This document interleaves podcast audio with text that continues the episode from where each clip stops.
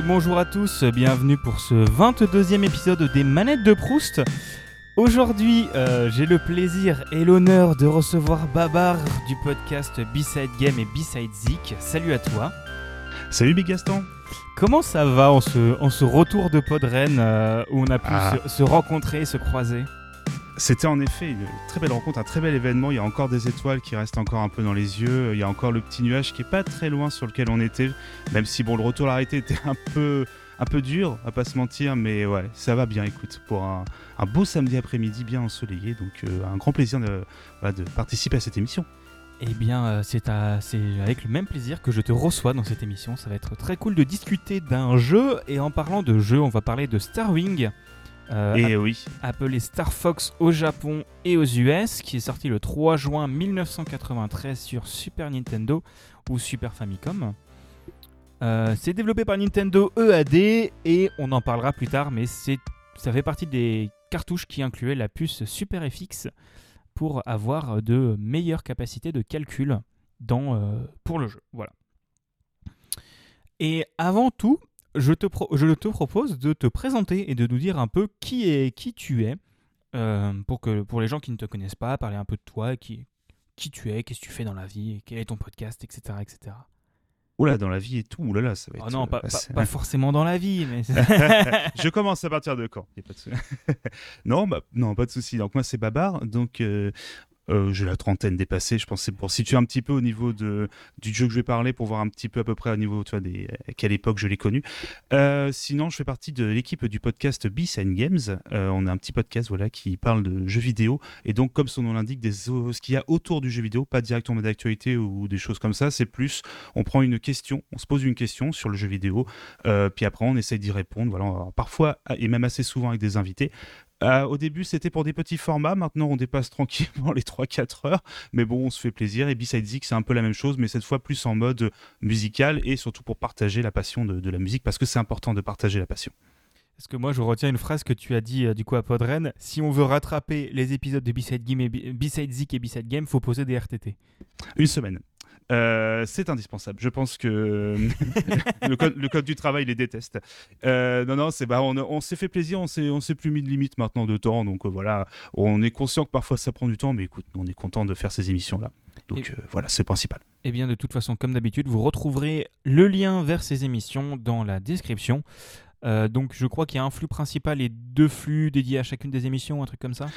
Exactement, il y a le flux incroyable, c'est le, il s'appelle le B-Side Games Podcast, un peu comme le Podcast Universe, tu vois, nous, c'est euh, avec deux émissions. Donc d'un côté les B-Side Games et les B-Side Zik, donc tout en un seul flux, comme ça vous avez tout qui arrive dans votre application de podcast favorite, euh, que ce soit sur iOS, sur Android. Bon, je, non, je, je rigole, vais pas faire le pub tout de suite. Euh, mais également, voilà, il y a un B-Side Zik aussi qui a son propre flux de podcast et B-Side Games également, voilà, chacun a son, son propre flux, donc voilà, selon vos goûts, selon ce que vous voulez écouter. Eh bien, c'est parfait. Et donc, du coup, pour revenir au jeu, pourquoi est-ce que tu as choisi ce jeu-là en particulier? Donc, je crois- quand on avait discuté, euh, tu me disais que c'était plutôt compliqué de cho- choisir un jeu. Et euh, pourquoi est-ce que tu as choisi celui-là en particulier? Alors, je me permets un petit making-of vite fait parce que tu, euh, tu, tu en sais connu grâce à une émission qu'on a fait ensemble où je t'avais demandé de choisir des morceaux de musique Ouais. euh, avec des thématiques imposées. Et à chaque fois, euh, on- quand on demande aux invités, c'est, on dit est-ce que c'est pas trop dur Et tout le monde nous regarde avec des yeux un peu remplis de, tu sais, pas de haine, mais tu sais, d'énervement. Si, c'est un enfer ce que vous me demandez de choisir parmi euh, parfois des, des décennies de musique. Et en fait, j'ai un peu le, le même ressenti quand tu m'as dit il faut que tu choisisses un seul jeu qui pour toi, voilà, t'a marqué, dont tu voudrais parler. Alors, je t'ai- alors là. je- vais regarder toute ma ludothèque, tu sais, euh, de mes souvenirs, ma ludothèque un peu voilà de, l'époque. Et je sais pas pourquoi, sur le moment, le fait d'avoir un peu réfléchi, j'ai quand même regardé aussi un petit spoiler. J'ai regardé toutes tes émissions euh, pour être sûr euh, que tu avais d'autres, parce que j'ai pensé à d'autres jeux auxquels tu n'avais pas encore parlé.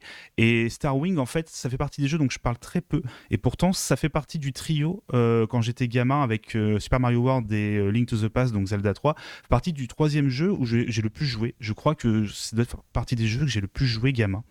Donc tout simplement, quand tu m'as dit euh, un jeu comme ça qui t'a marqué dans ton enfance, euh, Star Wing, forcément, à un moment, a popé. Et, et comme qu'il y a encore personne n'en a parlé, j'ai dit hop, on va sauter sur l'occasion. Eh bien, moi, ça me va parce que c'est vrai qu'on n'a pas trop parlé de la licence Star Fox. Euh, Peut-être Star Fox Adventure. Non, non, non, pas Star Fox Adventure. Je crois qu'on n'a pas, pas du tout parlé de cette licence. Et euh, c'est vrai que c'est un peu malheureusement une des licences qui est un peu tombée dans l'oubli hors Smash. Ouais. On, aura l'occasion je pense d'en reparler mais c'est vrai que c'est un destin pas tragique non plus n'exagérons rien mais un peu triste parce que tu te dis que c'est une, série qui a très peu d'épisodes en vrai, a su marquer plusieurs générations et euh, on va pas se mentir, surtout la mienne hein, qui l'a connue voilà, euh, dans les années 90. Mais euh, ouais, c'est assez triste de, se rendre compte que ça s'est arrêté un peu de façon abrupte. Et, mais bon, on en reparlera. Il y a tellement de choses à dire sur cette série. Ouais, bah il y, a quand même pas mal. Il y a quand même eu pas mal d'opus. Il y en a quasiment eu un par console. Il y en a eu aussi sur console portable. Exactement. Oui, exactement, sur euh, la DS, pour un épisode un peu particulier, Star Fox Command, qui était un mélange entre. On en reparlera après, c'est quoi Star Wing, mais voilà, un mélange de plusieurs genres. Tu de la stratégie avec également du tir. C'était assez particulier. Tu avais même eu sur 3DS, qui était un remake, et le dernier qui était sur euh, Wii U. Euh, un épisode qui, un peu comme la console, est un peu tombé dans l'oubli, on va pas se mentir. Mais voilà, le premier Star Wing, on va dire Star Wing dès maintenant, je pense qu'on va le dire maintenant. on devrait dire Star Fox tout le long. C'est juste que nous, on l'a connu en Europe Starwing parce que c'était une marque déposée, tout simplement. Donc, euh, c'est pour ça que euh, on l'a connu sous ce nom-là, mais euh, tout le reste de la série, après, c'est appelé Star Fox. C'est assez rigolo. Donc, voilà, c'est juste pour dire, si on parle de Starwing, c'est quand même Star Fox. Hein. Il y a pas de... C'est le même jeu. C'est tout pareil. oui, bah, je, te propose qu'on parle de, tout de suite de qu'est-ce que c'est -ce que Star Fox et Star Wings. enfin, Star Fox slash Star Wings pour ceux qui, qui ne connaissent pas, parce que c'est quand même un. Comme tu dis, c'est un qui a été quand même un jeu qui a quand même été une démo technique euh, sur la Super Nintendo, qui a été enfin une très grosse avancée technique et euh, et comme dit qu'une licence qui fait partie des licences comme F-Zero, comme euh, Wario Land et des choses comme ça, qui font partie des jeux oubliés de Nintendo et qu'on espère revoir un jour en fait. Ah oui, totalement. Euh, en plus, c'est une genèse assez euh, intéressante, euh, Starwing, pour plein de raisons. Mais c'est un jeu de tir, on appelle ça un rail shooter. Donc, c'est un genre qui ne se fait plus trop, malheureusement, qui était très arcade. Alors, les rail shooters, c'est un style de shoot up. Alors, je, lance plusieurs styles à la, chaîne comme ça, mais on va les expliquer. Donc, un shoot up, c'est les fameux jeux de tir que vous avez connus en arcade dès la fin 70 avec Space Invaders. Donc, on a le petit vaisseau qui tire, voilà, qui, enfin, un petit vaisseau, on joue un petit vaisseau qui va tirer sur des méchants, voilà, qui l'attaquent. Là, c'est un peu la même chose qui est transposé sous forme d'un rail shooter un rail shooter, c'est dans le sens où notre, euh, on, ne, on ne dirige pas totalement le, la direction où va aller le véhicule.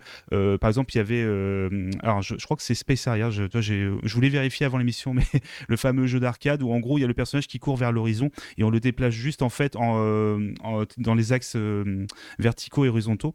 là c'est pareil en fait dans Star Fox, c'est qu'en fait on a un vaisseau, on va faire piou sur plein de, de, vaisseaux ennemis, mais sauf qu'il va sur un chemin qui est prédéfini. Nous on le, on le déplace juste en hauteur et sur les côtés, mais à aucun moment on a euh, une influence sur la direction. Ça, permet, ça permet de donner un côté assez cinématographique en fait au, niveau. Tu peux rajouter plein de, trucs sur les côtés, sur les décors. Tu sais que quoi qu'il arrive, le joueur ou la joueuse va passer par ce, trajet. Donc euh, on est sur un pur rail shooter euh, typiquement arcade en fait, mais transposé du coup sur, sur console de salon, comme tu as dit, la Super Nintendo qui était la console phare de Nintendo début 90. Oui, et, oui, c'était aussi un peu, je pense, le fait que ce soit un rail shooter à l'époque, c'était aussi une, un des. Comment dire C'était aussi à cause de, du fait que la Super Nintendo n'avait qu'une croix directionnelle et quatre boutons, enfin plus les gâchettes, mais n'avait pas autant de boutons que maintenant. Donc euh, comment tu veux faire se déplacer autant de trucs sur euh, autant dans autant de directions avec aussi peu de boutons en fait? C'est vrai que c'est un, rappel qu'on a connu des jeux avec une manette 6 boutons et déjà à l'époque on se disait waouh mais on n'aura jamais assez de on il y a trop de boutons on va jamais y arriver les possibilités sont complètement infinies. Puis après tu vois les manettes qu'on a maintenant avec euh, en plus des gâchettes qui sont maintenant à retour de force qui sont bah, même, sur PS même pire tu vois ceux qui font de la simulation d'avion de, et qui ont tu sais les, ah oui les jeux, je crois que ça s'appelle un juggernaut ou un truc comme ça, les, les gros trucs avec tous les boutons pour euh, gérer ah. euh, les, les palonniers. Les, les, palonniers et tout ça. Oh bordel, au secours. Ah, Ah, c'est incroyable, t'as vraiment ton petit avion comme ça devant ton écran. Euh, bon, c'est. Euh, je pense que pour Star Wing, en effet, c'est un peu exagéré, je pense. Mais, mais pour un petit fly simulator, ouais, ça peut être assez intéressant. Mais c'était, ouais, une... enfin, je pense qu'on va en parler tranquillement. Mais Star Wing, à moins que tu veux que je commence un petit peu à parler un petit peu du, du genre lui-même, comment il est Ouais, bah, moi ça me va. Euh, tu, peux, en parler maintenant. Euh. Oh, tu, tu, sais, moi, tu me dis de parler, il n'y a pas de problème. Hein, je suis bah, très heureux de, de bah, partager. Vas-y, parle-en, je te laisse. Ah, mais voilà, n'hésite pas à m'interrompre hein, quand même. oui, bien sûr, t'inquiète pas. Alors, du coup, Star Fox, donc, ce qui est assez rigolo, donc c'est euh, comme on l'a dit, un rail shooter. Donc, on, a notre petit vaisseau qui fait piou-piou euh, sur des ennemis, euh, donc dans tout un univers, dans la galaxie Lilat. euh, qui est du coup un, une, pardon, un système planétaire, euh, une galaxie, voilà, je cherche le terme fictive, bien évidemment, où on retrouve comme ça la team Star Fox qui est envoyée en fait pour aller repousser les, les, troupes ennemies en fait du méchant Andros. C'est un commandant très méchant qui, je pense, qui fait de la compote, hein, du coup le méchant exact. Andros qu'est-ce qu'il est fort de fruits quand même, ce méchant. Et euh, ce fameux Andros, voilà, bon, forcément, nous, en, Europe, on était assez, euh, on, va dire, des barres de LOL, on peut l'utiliser ce terme. Euh, mais c'est sûr, que quand je l'ai revu encore maintenant, ça me fait toujours marrer. J'ai beau avoir plus de 30 ans, je vois toujours le méchant, et il s'appelle Andros, et je suis mort de tout seul. Mais voilà. Et en fait, c'est un univers qui est très pas, mignon, mais tu vois, qui est un peu, on va dire, un peu ado. Tu sais, c'est vraiment les, tous les personnages en fait sont anthropomorphes. Tu joues euh, donc Star Fox, euh, Fox, enfin Fox McCloud pour être plus précis, euh, qui est du coup un, renard et il est accompagné de toute une équipe. Ils sont quatre avec une grenouille, un lapin et un faucon. Et du coup, ils ont voilà chacun leur, leur petit personnage, enfin leur, leur, petite tête et tout qui apparaît à l'écran quand ils parlent, enfin quand ils combattent avec toi. Et du coup, tous ensemble, vous allez repousser voilà les, les troupes ennemies sur des différentes planètes et les différents euh, dans le système solaire. En fait, tu as également des transitions entre les planètes. Tu vas dans les astéroïdes. Parfois, tu as des flottes, euh, tu sais, euh, dans l'espace et tu vas aller détruire directement les, vaisseaux en rentrant dedans. Enfin, c'est assez, impressionnant. Et non, non, c'est un très chouette, très chouette univers en vrai qui, n'était pas là au début en fait dans, dans le jeu parce qu'il faut savoir que alors tu l'as tu l'as dit en intro c'est vrai que ça a été développé par Nintendo EAD alors je me permets juste, tu sais, de revenir un peu sur ce studio-là, qui est un studio interne de développement de, Nintendo. Alors, tu sais, tu as des studios euh, qui, euh, qui font, euh, tu vois, des jeux vidéo. Tu vois, on a des, studios assez connus, tu vois, les, Activision, les Blizzard, voilà, des, studios quand même sacrés renommés. Et tu as Nintendo EAD qui fait littéralement le jeu vidéo parce que c'est euh, en fait c'est le studio interne à Nintendo qui a fait des petits trucs comme Super Mario Bros, euh, les Legend of Zelda, les Super Mario 64, Animal Crossing, F0. Donc en gros c'est un peu le studio qui a un, petit peu forgé un petit peu le, média qu'on connaît maintenant. Bah, c'est sûr que c'est pas c'est un des enfin c'est le nom qu'on le, nom on, le retient pas souvent parce que c'est bah c'est Nintendo. Donc on se dit c'est Nintendo point. Non ils ont vraiment un studio qui s'appelle Nintendo EAD, EAD mais c'est vrai que si vous regardez sur les pages Wikipédia de la plupart des jeux fondateurs des licences Mario Zelda euh, bah, Star Fox etc c'est souvent Nintendo EAD euh, donc là, je suis en train de vérifier euh, pour Breath of the Wild, c'est pas Nintendo EAD, donc voilà. C'est Nintendo EPD, c'est plus pareil. Ouais. En fait, ils ont euh, rassemblé tous leurs studios en un seul, en fait, pour faire un, grand studio, dont EAD, en fait, qui, euh, qui était chapeauté par ce petit monsieur qui s'appelle Miyamoto, hein, Shigeru Miyamoto, vous connaissez peut-être, hein, qui a créé deux trois jeux également euh, au cours de sa carrière. Et, en fait, donc, je me permets de, d'accentuer sur ça parce qu'en fait, c'est vraiment un jeu Nintendo EAD, d'accord, mais à la base, c'est un jeu d'un tout autre développeur qui s'appelle Argonaut Games, qui est un studio anglais, et c'est vraiment eux, en fait, à qui l'on doit toute l'idée euh, dont on a parlé en intro, la puce Super FX, euh, le côté 3D. Et en fait, c'est vraiment eux qui ont apporté ça. Euh, c'est un studio anglais, ou pardon, du Royaume-Uni, je sais, britannique, pardon, je, sais plus, voilà, ça va être plus simple. Et en fait, ce studio avait déjà développé un premier jeu qui s'appelait X sur Game Boy, qui était une démo technique assez dingue. C'est sorti un ou deux, trois ans, je crois, avant Star Fox, donc c'était fin 80, début 90. sur Game Boy, c'était un jeu en 3D et ça avait vachement impressionné les gens à Nintendo, sais, dans les différents salons où ils sont allés le présenter, parce que quand même, bon. Euh, tu vois, tu te dis un jeu qui en 3D qui tourne sur Game Boy, donc faut, si vous n'avez pas connu la Game Boy, c'est vraiment euh, improbable de voir de la 3D là-dessus. attention, c'est de la 3D, fin 90 90, il n'y a pas de texture, il n'y a pas de choses comme ça, mais euh, le côté, voilà. mais ça reste quand même un, bon exploit technique parce que la, la, Game Boy n'était pas très puissante et il n'y avait pas beaucoup de place sur la cartouche, quoi. C'est ça. C'est assez, assez bluffant, ouais. Alors c'était voilà une sacrée claque technique qui euh, c'est un peu le brouillon de Star Fox. Si vous regardez des vidéos, vous verrez c'est un peu les mêmes types de euh, c'est un shoot aussi en vue à première personne. Enfin c'est assez rigolo. Alors le seul défaut c'est un peu le, le problème d'Argonaut Games. C'était vraiment des super faiseurs de pardon, de technique et tout, mais après au niveau gameplay, ah, ça pêchait un petit peu. Alors X c'était une belle démo technique, mais c'était pas super à jouer. Mais ils sont quand même euh, allés présenter un peu leurs différents prototypes et ils sont allés voir Nintendo un jour avec un prototype voilà de rail shooter qui s'appelait pas Star Fox. Ils avaient juste comme ça l'idée d'un jeu et ils se sont dit, on aimerait bien euh, un peu outrepasser les limites euh, de la console Super Nintendo parce que bon, elle est bien la Super NES et tout, mais on, peut pas faire tout ce qu'on veut. Et ils se sont mis directement à élaborer une puce, donc on appellera du coup le Super FX qui avait comme nom de code en fait Mario. Euh, c'était son, son, petit nom de code. Alors, euh, pour euh, Mathematical Ergonaut Rotation and Input Output. C'était voilà le, Ah, ça- le ça- petit. Ça, je, je pense surtout ça, c'est les trucs de développeurs. Ça, c'est tu pars d'une vanne et après tu trouves l'acronyme. ça, je connais. ça. C'est ça. Et en fait, ce qui est assez drôle, j'ai appris ça en préparant l'émission, parce que je, je ne savais pas, c'est qu'ils ont d'abord développé le logiciel et après ils se sont dit comment on va le faire tenir sur une puce. Ce qui est un peu casse-gueule, je pense, en, dé- en développement, surtout à cette époque. Euh, Ah, parce- Ouais, ouais, ouais, c'est c'est assez- parce que déjà faire tenir des trucs dans des cartouches de Super Nintendo, maintenant on n'y arriverait plus. Enfin, maintenant on y arrive, mais c'est quand même très limite. Et quand tu regardes euh, toutes les optimisations que tu dois faire niveau place et niveau code pour que ça tourne, c'est ultra impressionnant. Mais Mm. genre faire un truc en mode oh on verra si ça passe MDR, euh, ouais, ouais, ouais, ouais. Ouais, ils, ils étaient motivés. Et euh, du coup, alors, juste rapidement, bon, ça c'est pour le. Parce que je sais, voilà, je parle à un programmeur, donc euh, tu peux coder avec un jeu d'instruction en 16 bits, tu vois, sur ce- cette petite puce, et euh, qui est cadencé quand même à 10 MHz. Alors. On est en 80, 92, 93, donc euh, c'est normal. 10 MHz, c'est pas mal. Alors, faut savoir, c'est à peu près 40 fois plus puissant que. Alors, c'est pas les mêmes ordres de grandeur, mais que la Super Nintendo dans son intégralité, en fait. Alors, attention, c'est pas pour les mêmes types de calculs parce qu'on parlait de calcul 2D avec des, systèmes de sprite que la console faisait extrêmement bien. Là, c'est une puce d'accélération 3D. C'est même une des premières d'ailleurs euh, puces euh, 3D. Alors, la 3D dans le jeu vidéo n'était pas inédite à cette époque, mais c'était vraiment la première fois que sur une console de salon, tu avais la volonté de faire quelque chose en, en 3D avec. avec euh, c'était pas totalement, c'était texturé, mais voilà, ça, c'est un style vraiment très particulier. Si vous avez l'occasion de regarder, c'est comme les jeux de cette époque, euh, comme les Virtua Fighter, les Virtua Racing de, chez Sega, euh, qui étaient sortis quasiment à la même époque.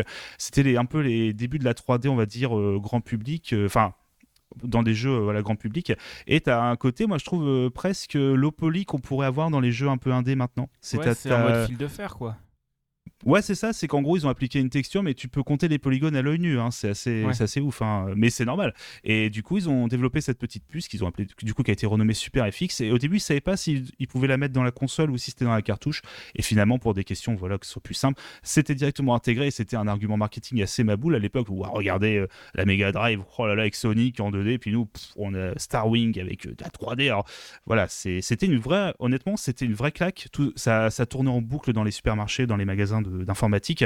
Je me rappelle très bien quand j'étais gamin, euh, moi je voyais les. euh, euh, les vidéos comme ça qui tournaient en boucle de Star Wing parce que ah, regardez le jeu 3D bon alors c'est très impressionnant bon forcément là plus de près de 30 ans maintenant ça fait très mal de dire ça Euh, 30 ans 30 ans plus tard, se rendre compte que bon voilà c'est euh, c'est beaucoup moins impressionnant mais à cette époque c'était quelque chose Bah, surtout que là, du coup, je viens d'aller check. euh, c'est sorti la même année que. Enfin, Starwing est sorti la même année que Doom. Euh, ah oui c'est vrai C'est sorti la même année que Doom. Donc, Doom, qui est. bon, c'est pas, c'est pas le premier FPS parce que le premier c'était Wolfenstein. euh, mais qui tournait sur un PC et qui était souvent beaucoup plus puissant. Alors que là, ça tourne sur une console qui. Niveau. Enfin, qui était très belle. hein. Enfin, qui faisait des trucs très beaux, mais de la 2D et vraiment, enfin, qui gérait le mode 7, mais le mode 7, c'est de la pseudo 3D, bref, on s'en on s'en fout. Mais euh, c'est assez impressionnant de voir que euh, comment ils ont réussi à faire ça. Et du coup, je savais pas du tout que c'était pas Nintendo qui avait développé le Super, Super FX, parce que souvent, la logique du truc, c'est oh, oh, bah tiens, on a, enfin, ils développent leur truc en interne, enfin, ils se disent euh, oh, ce serait sympa si on faisait ça, ils le mettent dedans. Et ensuite, ils disent aux développeurs, en fait, MDR, si vous voulez, vous pouvez faire utiliser ce truc-là. Alors que là, c'est vraiment un autre studio qui leur ramène le truc. C'est assez, euh, c'est assez bluffant, en fait. C'est c'est pas Ah une oui. manière euh, courante de faire. Alors, ce qui est surtout assez, on va dire nouveau, oui et non, parce qu'il y avait déjà le studio euh, Rare euh, Software qui était déjà un peu en pourparler à l'époque avec Nintendo, mais déjà qu'un studio euh, européen euh, fasse comme ça un deal avec euh, Nintendo à un niveau assez élevé, comme tu l'as dit, parce que c'est vraiment mettre des puces directement dans les cartouches, c'est pas si commun, mais c'est vraiment le, le bébé de Argonaut Games, hein, le Super FX, et, euh, qui va être réutilisé dans quelques jeux après, dont le plus. bah, c'est marrant, toi, la transition, c'est que le Super FX a, a eu une, une autre version qui s'appelle le Super FX2, donc plus puissant, etc qui est sorti quelques années après. Et il y a eu bah, le portage de Doom qui a été réalisé grâce au Super FX sur Super Mhm. Nintendo en fait. Et, euh, et aussi le Super Mario World 2, voilà, qui tourne grâce au Super FX aussi. Donc c'est une puce qui va être alors, pas tant réutilisée que ça, parce que je pense qu'elle devait coûter quand même euh, pas mal à être euh, quand même produ- euh, produite. Et puis même, je pense que pour les studios, il fallait refaire un peu pas mal. Enfin, tous les studios ne pouvaient pas comme ça s'a- s'approprier la puce, donc ça demandait quand même beaucoup de travail de, de, de programmation en plus. Mais voilà, c'est extrêmement important dans l'histoire de Nintendo, parce que c'est vraiment ses premiers pas dans la 3D. Et en fait, c'est aussi grâce à cette puce que Miyamoto va déjà vouloir faire quelques petits tests pour commencer à faire des petits jeux de plateforme en 3D. il se dit oh c'est pas mal Mario, je peux le faire bouger en 3D. Ah, tiens, ça peut peut-être me donner des idées. Puis bah quelques années plus tard, bah t'as Mario 64, bon qui n'est pas bien évidemment sorti sur Super FX, c'est sorti sur une nouvelle console, mais il y avait déjà cette envie voilà d'apprivoiser un peu la 3D. Donc c'était vraiment le, bon moment, le bon timing pour Nintendo comme ça que un studio leur apporte tout ça. Et euh, du coup, là, euh, j'arrive avec des, stats et des infos en plus par rapport à tout ce que tu viens de dire. Euh, du coup, Rare, qui ont bossé avec Nintendo à l'époque sur Donkey Kong Country, Donkey Kong Country est sorti un an plus tard.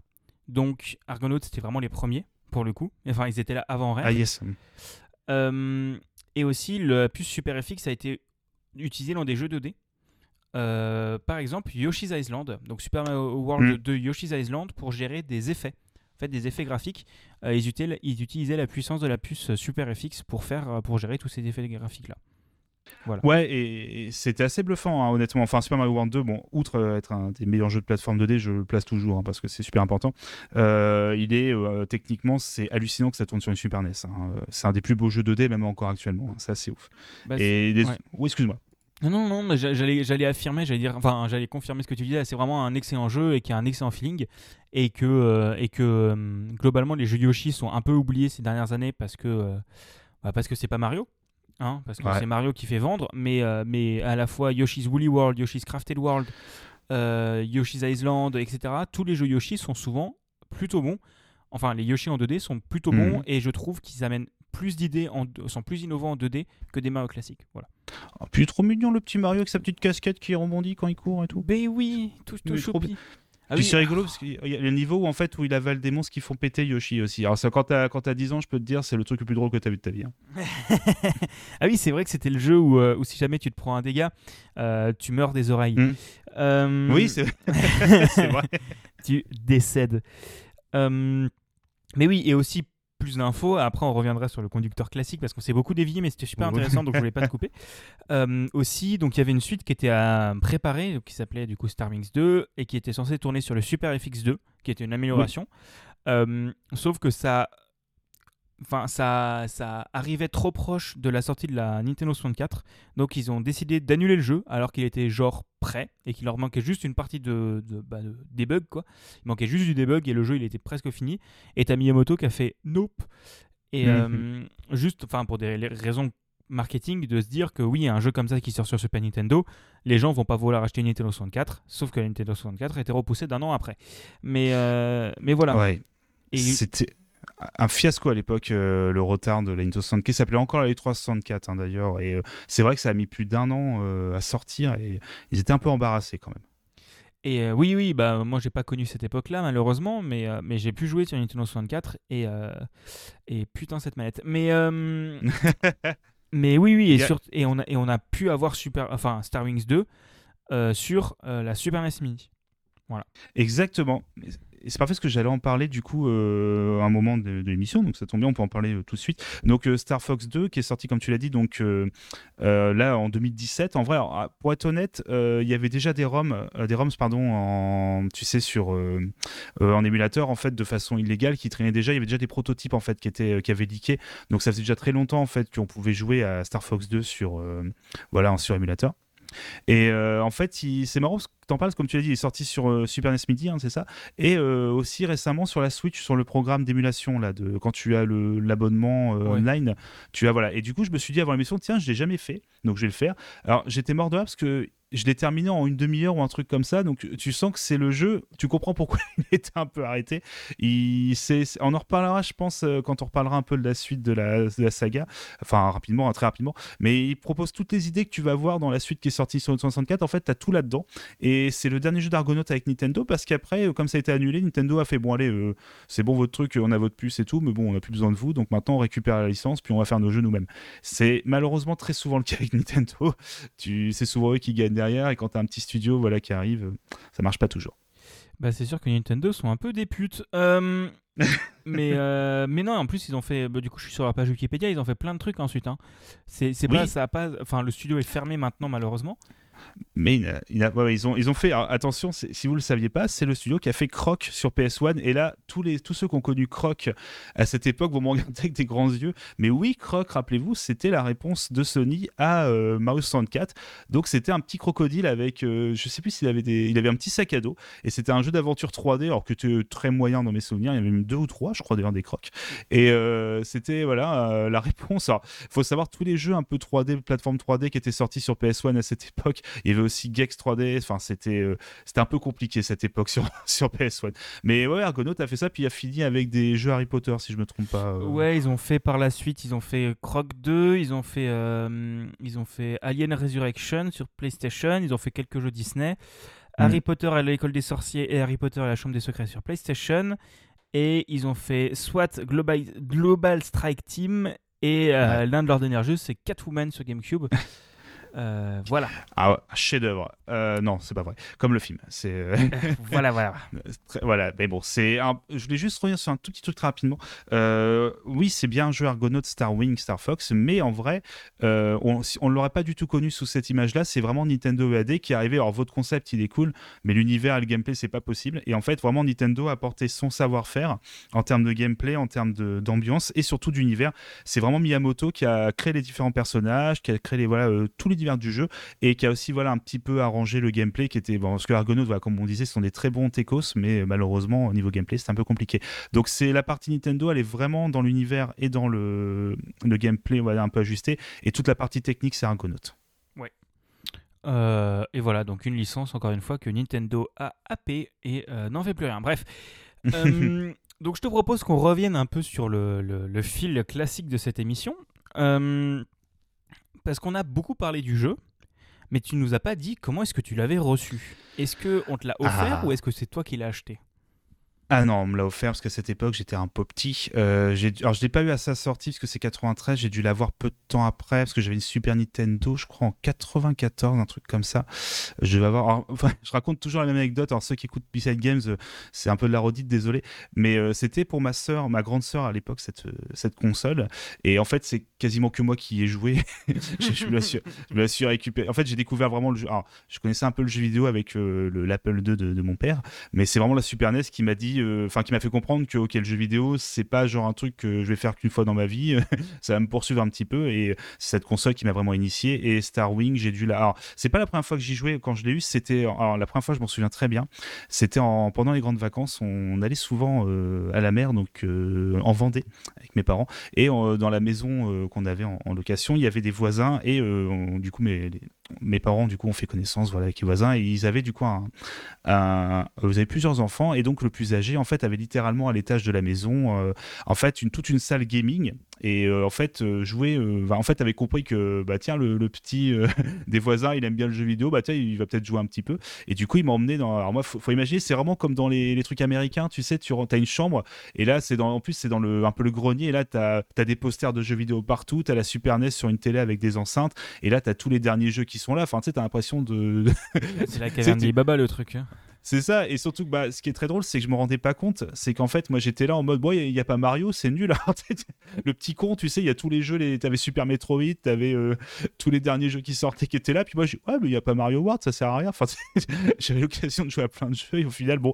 Et un, jour, il a mis Star Wing, et j'ai vu ça, et on était tous en. Si on était... il, devait avoir genre 13-14 ans, un truc comme ça. Moi, je devais avoir peut-être 9 ans, 8-9 ans, je sais plus. Et en fait, il y avait la plupart de ses potes qui étaient là aussi, qui avaient à près le même âge, puis il y avait ma soeur aussi qui était là des fois.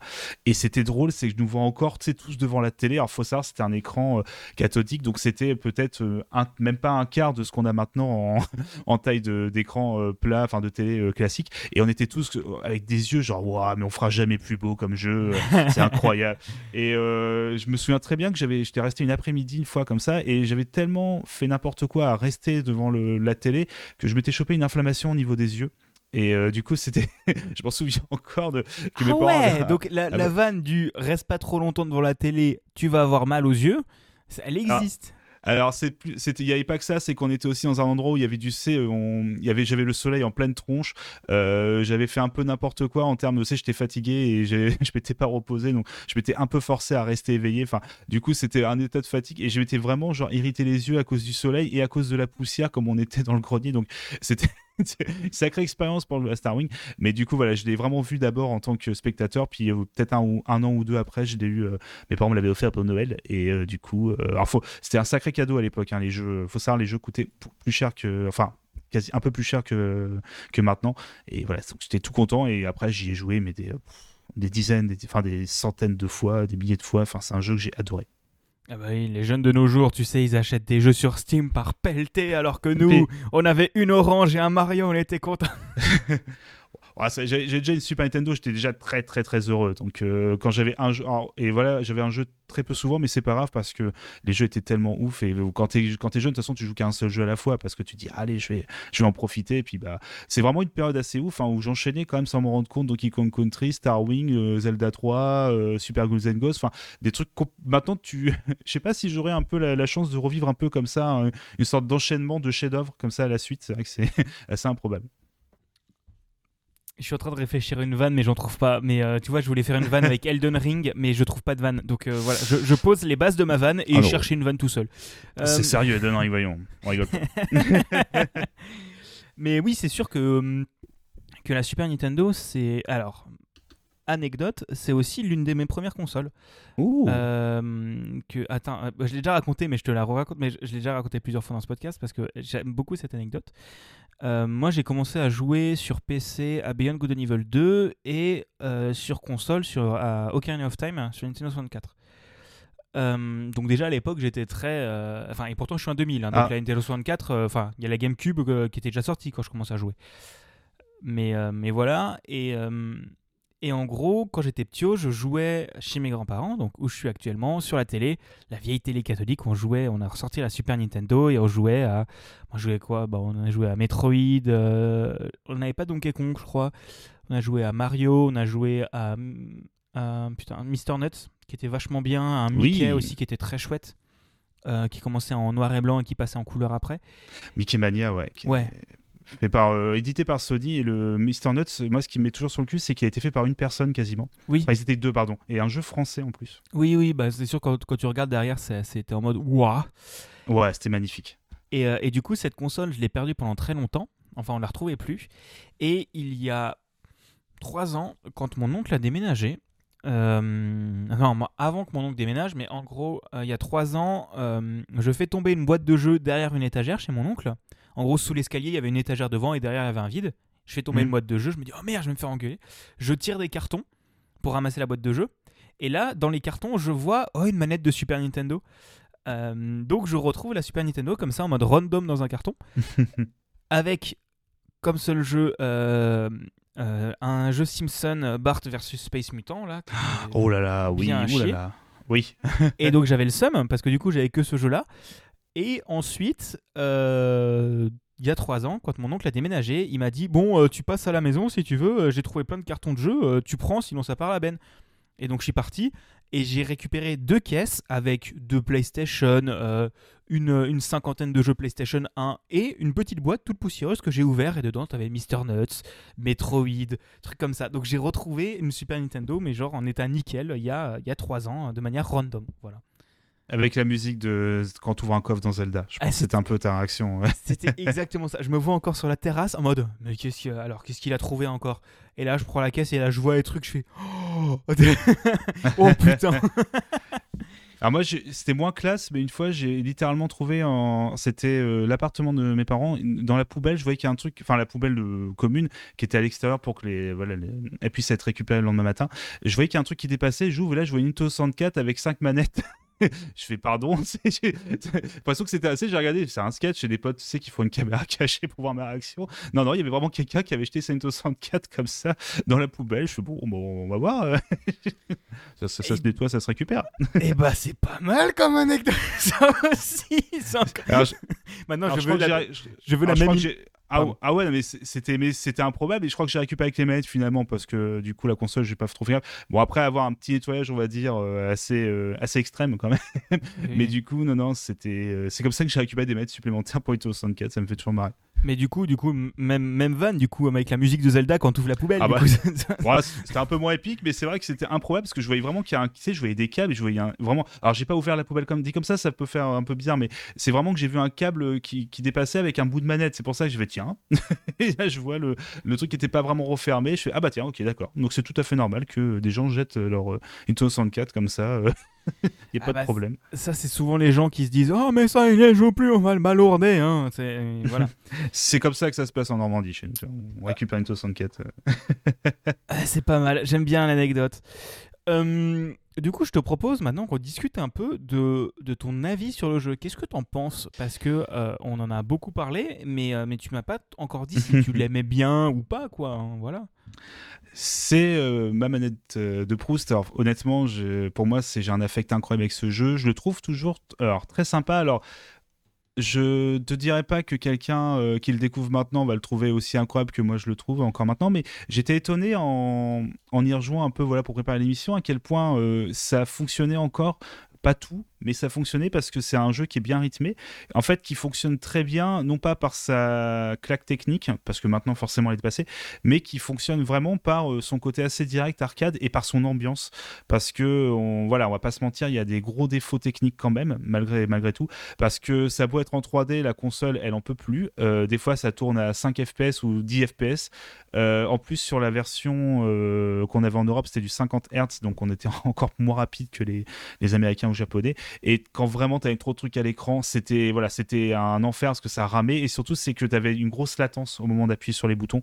Donc euh, bah des fois tu si tu pensais éviter des tirs mais non en fait euh, parce que bah, le, entre le moment où tu appuies c'est littéralement passé une seconde. Donc euh, ou des fois l'objet il y a trop d'objets à l'écran donc des fois c'est pas très clair. On, on on sait pas trop comment éviter. C'est très brouillon en fait. Faut pas on va pas dire pas dire le, le contraire. Mais pour moi ça reste encore assez honnête euh, surtout si tu l'as connu à l'époque parce que tu t'es quand même projeté dans une aventure. Enfin t'as ton vaisseau. Il y a tout il y a l'intro qui est incroyable parce qu'on un- en fait il y a toute une séquence un peu cinématique où tu vois le les vaisseaux partir comme ça de leur hangar et ensuite arriver sur la planète euh, euh, tu vois c'est Corneria au début hein. et euh, en fait t'as la musique tu vois les vaisseaux ouah, qui arrivent et tu, tu tires dans tous les sens t'as tes coéquipiers qui, t'appellent et tout qui te font un petit message radio avec une voix un peu bizarre et euh, t'as euh, les bruitages qui arrivent. Et là t'es, t'es transporté un peu dans le truc. Bon c'est transporté en partant du principe voilà qu'à l'époque j'avais 9 ans. Je pense que je l'aurais connu maintenant. Bon je fais ouais bon c'est, mignon votre jeu mais c'est un peu branlant et tout. Mais il, pour moi, il passe un peu au-dessus de, de la moyenne des jeux qui sont les claques techniques, tu sais, les... on a souvent des jeux comme ça, tu sais, comme je pense toujours, euh, alors j'ai j'ai plus le nom, c'était le jeu PS4 euh, The Order, là, qui était un TPS, je sais pas si ça te parle. Order, Rien euh, du tout. Bon, en gros, c'était un jeu, un TPS qui était extrêmement beau, enfin qui était magnifique en termes techniques, mais qui était un peu une coquille vide. On a tous des jeux comme ça, tu sais, qui sont sortis sur les consoles un peu pour pour montrer un peu, voilà, les, euh, les euh, un peu les performances des nouvelles consoles ou même sur PC. Et c'est des jeux souvent qui sont incroyables quand tu quand ils sortent parce que techniquement ils mettent à l'amende tous les autres jeux, mais au final tu te rends compte que c'est très vide. Et je trouve que Starwing est un petit peu au-dessus de la moyenne de ces jeux, c'est-à-dire qu'il il est pas vide, il y a quand même des trucs dedans, mais qui ont quand même vieilli. hein. C'est maniabilité et tout, c'est un peu compliqué par moment quand même. Ouais, je vois l'idée. Ok, je vois, je vois le Mais- truc. Mais c'était une bonne claque technique. Et puis, ouais, moi, ça reste un jeu que j'aime beaucoup, beaucoup parce que euh, il, a son petit charme. Je trouve qu'il y a autant dans, voilà, je disais l'ambiance, la musique, et je la trouve toujours aussi incroyable. Et, et euh, je sais pas, il y a un charme qui se dégage de ce jeu qui, doit vraiment tout à son univers et à ses personnages. La preuve, si ça a continué avec d'autres jeux, c'est vraiment qu'ils avaient un univers qui était très sympa et qui, euh, voilà, tenait. Et surtout, c'est que, on l'a dit, on joue notre, on joue un Arwing en fait, c'est le vaisseau. On joue Fox McCloud dans son Arwing qui est un vaisseau un peu particulier, tout en, tout en longueur, qui ressemble un peu à une sorte d'oiseau. Et en fait, tous les ennemis, un peu, donc c'est des sortes de robots. Il faut, s'imaginer, c'est vraiment des, des modèles 3D très basiques. hein. Il y a vraiment à peine très peu de texture, très peu de couleurs. Et c'est tous, en fait, euh, ressemblent un peu à des petits animaux, à des petits insectes euh, ou à des, des oiseaux. Ils ont tous un peu leur façon de se mouvoir qui, euh, bah, parfois, ça rappelle un peu voilà, des oiseaux, un peu parfois des sortes de petits moustiques. Ou... Et ça, donne un côté vraiment, ça, ça suit une sorte de enfin, une logique qui est assez de, qui fonctionne bien entre les animaux anthropomorphes puis les ennemis, voilà, qui sont très, une démarche comme ça, enfin, une façon de se mouvoir qui est très animale. Ça, ça renforce aussi un petit côté un peu unique que tu vois pas forcément dans tous les jeux. Ok, je vois l'idée. Ok. Je vois l'idée, je vois le principe. Bah du coup, euh, tu m'as préparé plein d'extraits, donc à part la musique dont on reparlera par la suite, mais tu me dis s'il y a des extraits que tu veux que je passe à des moments. Hein, euh. Ah oui, oui. Alors il y avait, euh, tu avais le petit extrait avec, pardon, avec les sons des voix. C'est pour vous donner un peu une idée des, voix des personnages qu'on pouvait avoir. Donc c'est le fameux extrait. Alors je regarde les noms que j'ai appelé langage perso.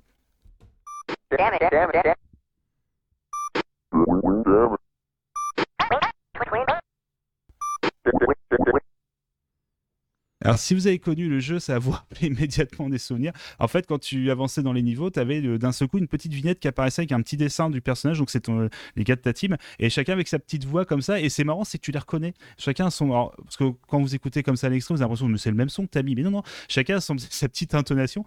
Et surtout, c'est qu'en fait, tu les entends surtout parler parce qu'ils se font attaquer par des ennemis. Donc, tu passes ton temps en fait à sauver tes potes plus qu'autre chose. Et ils sont censés t'aider, mais quand tu regardes bien, tu vois que leur vaisseau il tire tout droit. Et euh, en fait, des fois, ils se mettent vraiment juste devant toi. Et en fait, tu, tu peux les malheureusement les détruire. En fait, les, tu peux tuer un de tes, un de tes, euh, de tes copains en fait. Et du coup, il est plus là euh, dans la séquence finale. C'est un peu triste. Ah, je, je, connais, c'est ce qu'on appelle une IA de type chaise pliante. c'est une bonne IA de merde, ça. ah ouais. Du coup, c'est alors ça partit vraiment uniquement à l'univers pour le côté un peu voilà. Puis surtout, c'est que t'as euh, Falcon, tu vois, qui est, euh, qui est là. Et Falco, il te, il te fait comprendre que bon, tu m'as aidé, mais j'avais pas besoin de toi. Euh, enfin, c'est Dark Sasuke, quoi.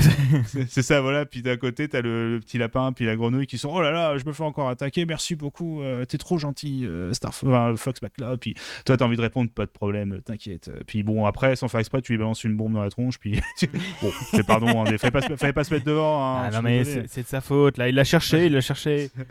Mais c'est ouais, moi je trouve que ça fait partie du charme du jeu. Alors j'étais persuadé que les voix apparaissaient qu'à partir de l'épisode 64, vraiment pour des questions techniques, hein, parce qu'on se doute bien que c'était pas facile de faire des, euh, de mettre des, des, inserts vocaux. C'était possible, hein, il y avait des jeux hein, sur Super NES qui avaient, mais c'était vraiment, tu sais, sous forme de digits vocaux qui étaient un peu dégueulasses, pour être honnête. Et euh, je pensais vraiment qu'il parlait en voilà en anglais euh, qu'à partir de, de Wars, donc la suite, dont le fameux a Barrel Roll qui est le qui est tiré de ce deuxième épisode. Mais non, en fait, à la fin, dans la cinématique de fin tu les entends parler à la radio euh, un petit peu avec, des voix en anglais. Donc j'étais un peu perturbé. Je me suis dit, ah, tiens, il n'y a, pas les petites voix rigolotes tout le temps. Mais bon, c'est juste pour l'anecdote. Eh ben c'est une très bonne anecdote, ça me, ça me va très bien. Euh, mais du coup, ce jeu, tu l'as reçu donc il y a longtemps. Alors, je sais pas, est-ce que tu l'as l'as fini à l'époque Est-ce que tu l'as fini plusieurs fois? Et est-ce que ton avis sur le jeu a changé plus tu jouais? Alors, faut savoir qu'il y a trois niveaux de difficulté dans ce jeu. Il y a trois routes en fait. C'est quasiment les mêmes niveaux. Enfin, comment dire? As, le niveau de début, le niveau de fin, c'est les mêmes, donc vers le, boss final. Et entre deux, c'est le chemin que tu vas faire qui se sélectionne un peu la difficulté. C'est-à-dire que tu as un chemin 1. Alors en fait, faut savoir qu'avant euh, chaque. Euh, pardon, euh, chaque, euh, chaque niveau, en fait, as une carte avec euh, du coup la, le, oh, je vais y arriver, la galaxie en fait, et tu vois ton vaisseau avancer petit à petit comme ça entre les niveaux. Et donc, tu as chemin 1, chemin 2, chemin 3, donc plus en plus dur. Moi, je faisais que le chemin 1. Donc, en fait, j'ai compris que très tard qu'il y avait en fait plusieurs fins, qu'il y avait plusieurs boss, parce que moi, gamin, je suis en mode, bah c'est bon, j'ai fini le jeu. En plus, il se finit assez vite, hein, il se finit en moins d'une heure. Alors, pas les premières fois, surtout Babar, quand il a 8 ans, il lui faut des jours entiers pour arriver peut-être à passer l'avant-dernier niveau. il n'est pas très dur, hein, pour être honnête, mais tu as un petit gap de difficulté quand même au dernier niveau qui arrive de nulle part, ça faut le dire. Et les niveaux de difficulté plus corsés sont quand même euh, corsés, on va pas mentir. Euh, c'est un peu de la difficulté un peu arbitraire, ça se fait, mais bon, faut voilà, faut y retourner un petit peu. Et est-ce que mon avis, toi, a changé, c'est ça au fur et à mesure des années, c'est ça?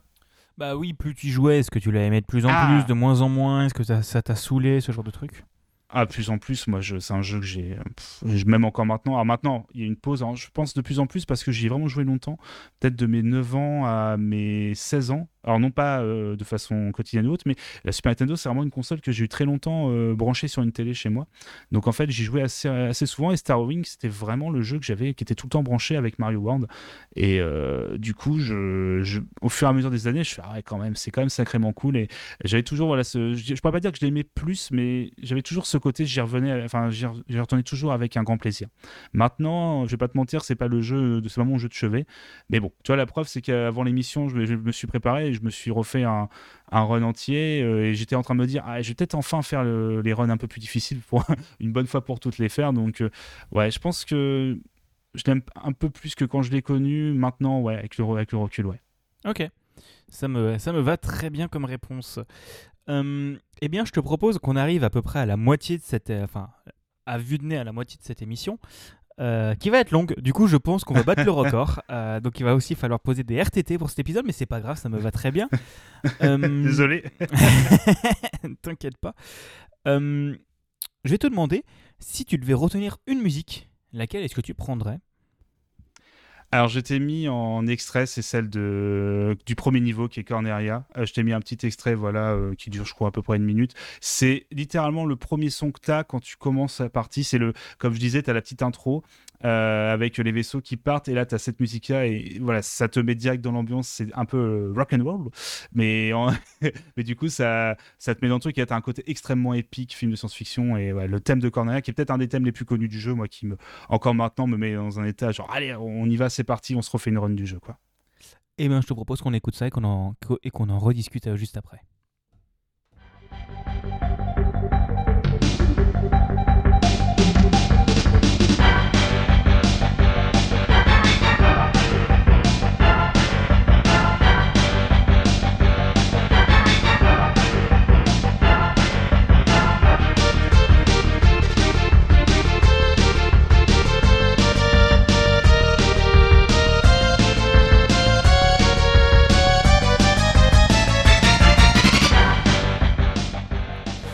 De ce que j'ai pu voir euh, sur Mumble, toi, tu n'as rien entendu, mais nous, on s'est enjaillé de ouf. euh, Alors j'ai eu des petites bribes, mais t'inquiète pas, mon, mon cerveau a fait le, a fait le reste pour me rappeler le, le morceau.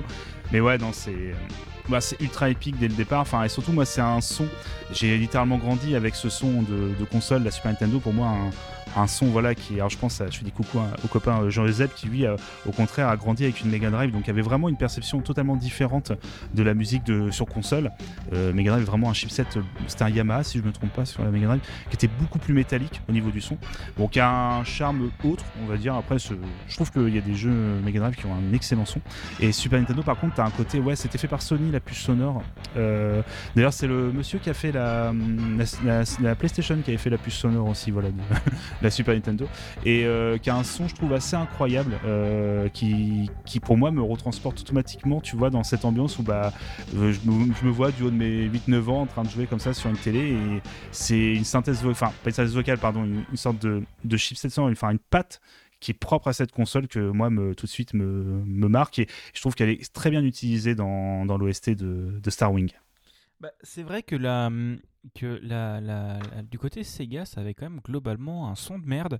Mais, euh, mais ouais, côté Nintendo, ils savaient Ah faire un chip hein. sonore. Ah oui, non, moi, moi, j'assume. Tu vois, c'est pas ma génération je critique quand même. hein. Tu vois, moi, Sega, maintenant, ils font juste des NFT.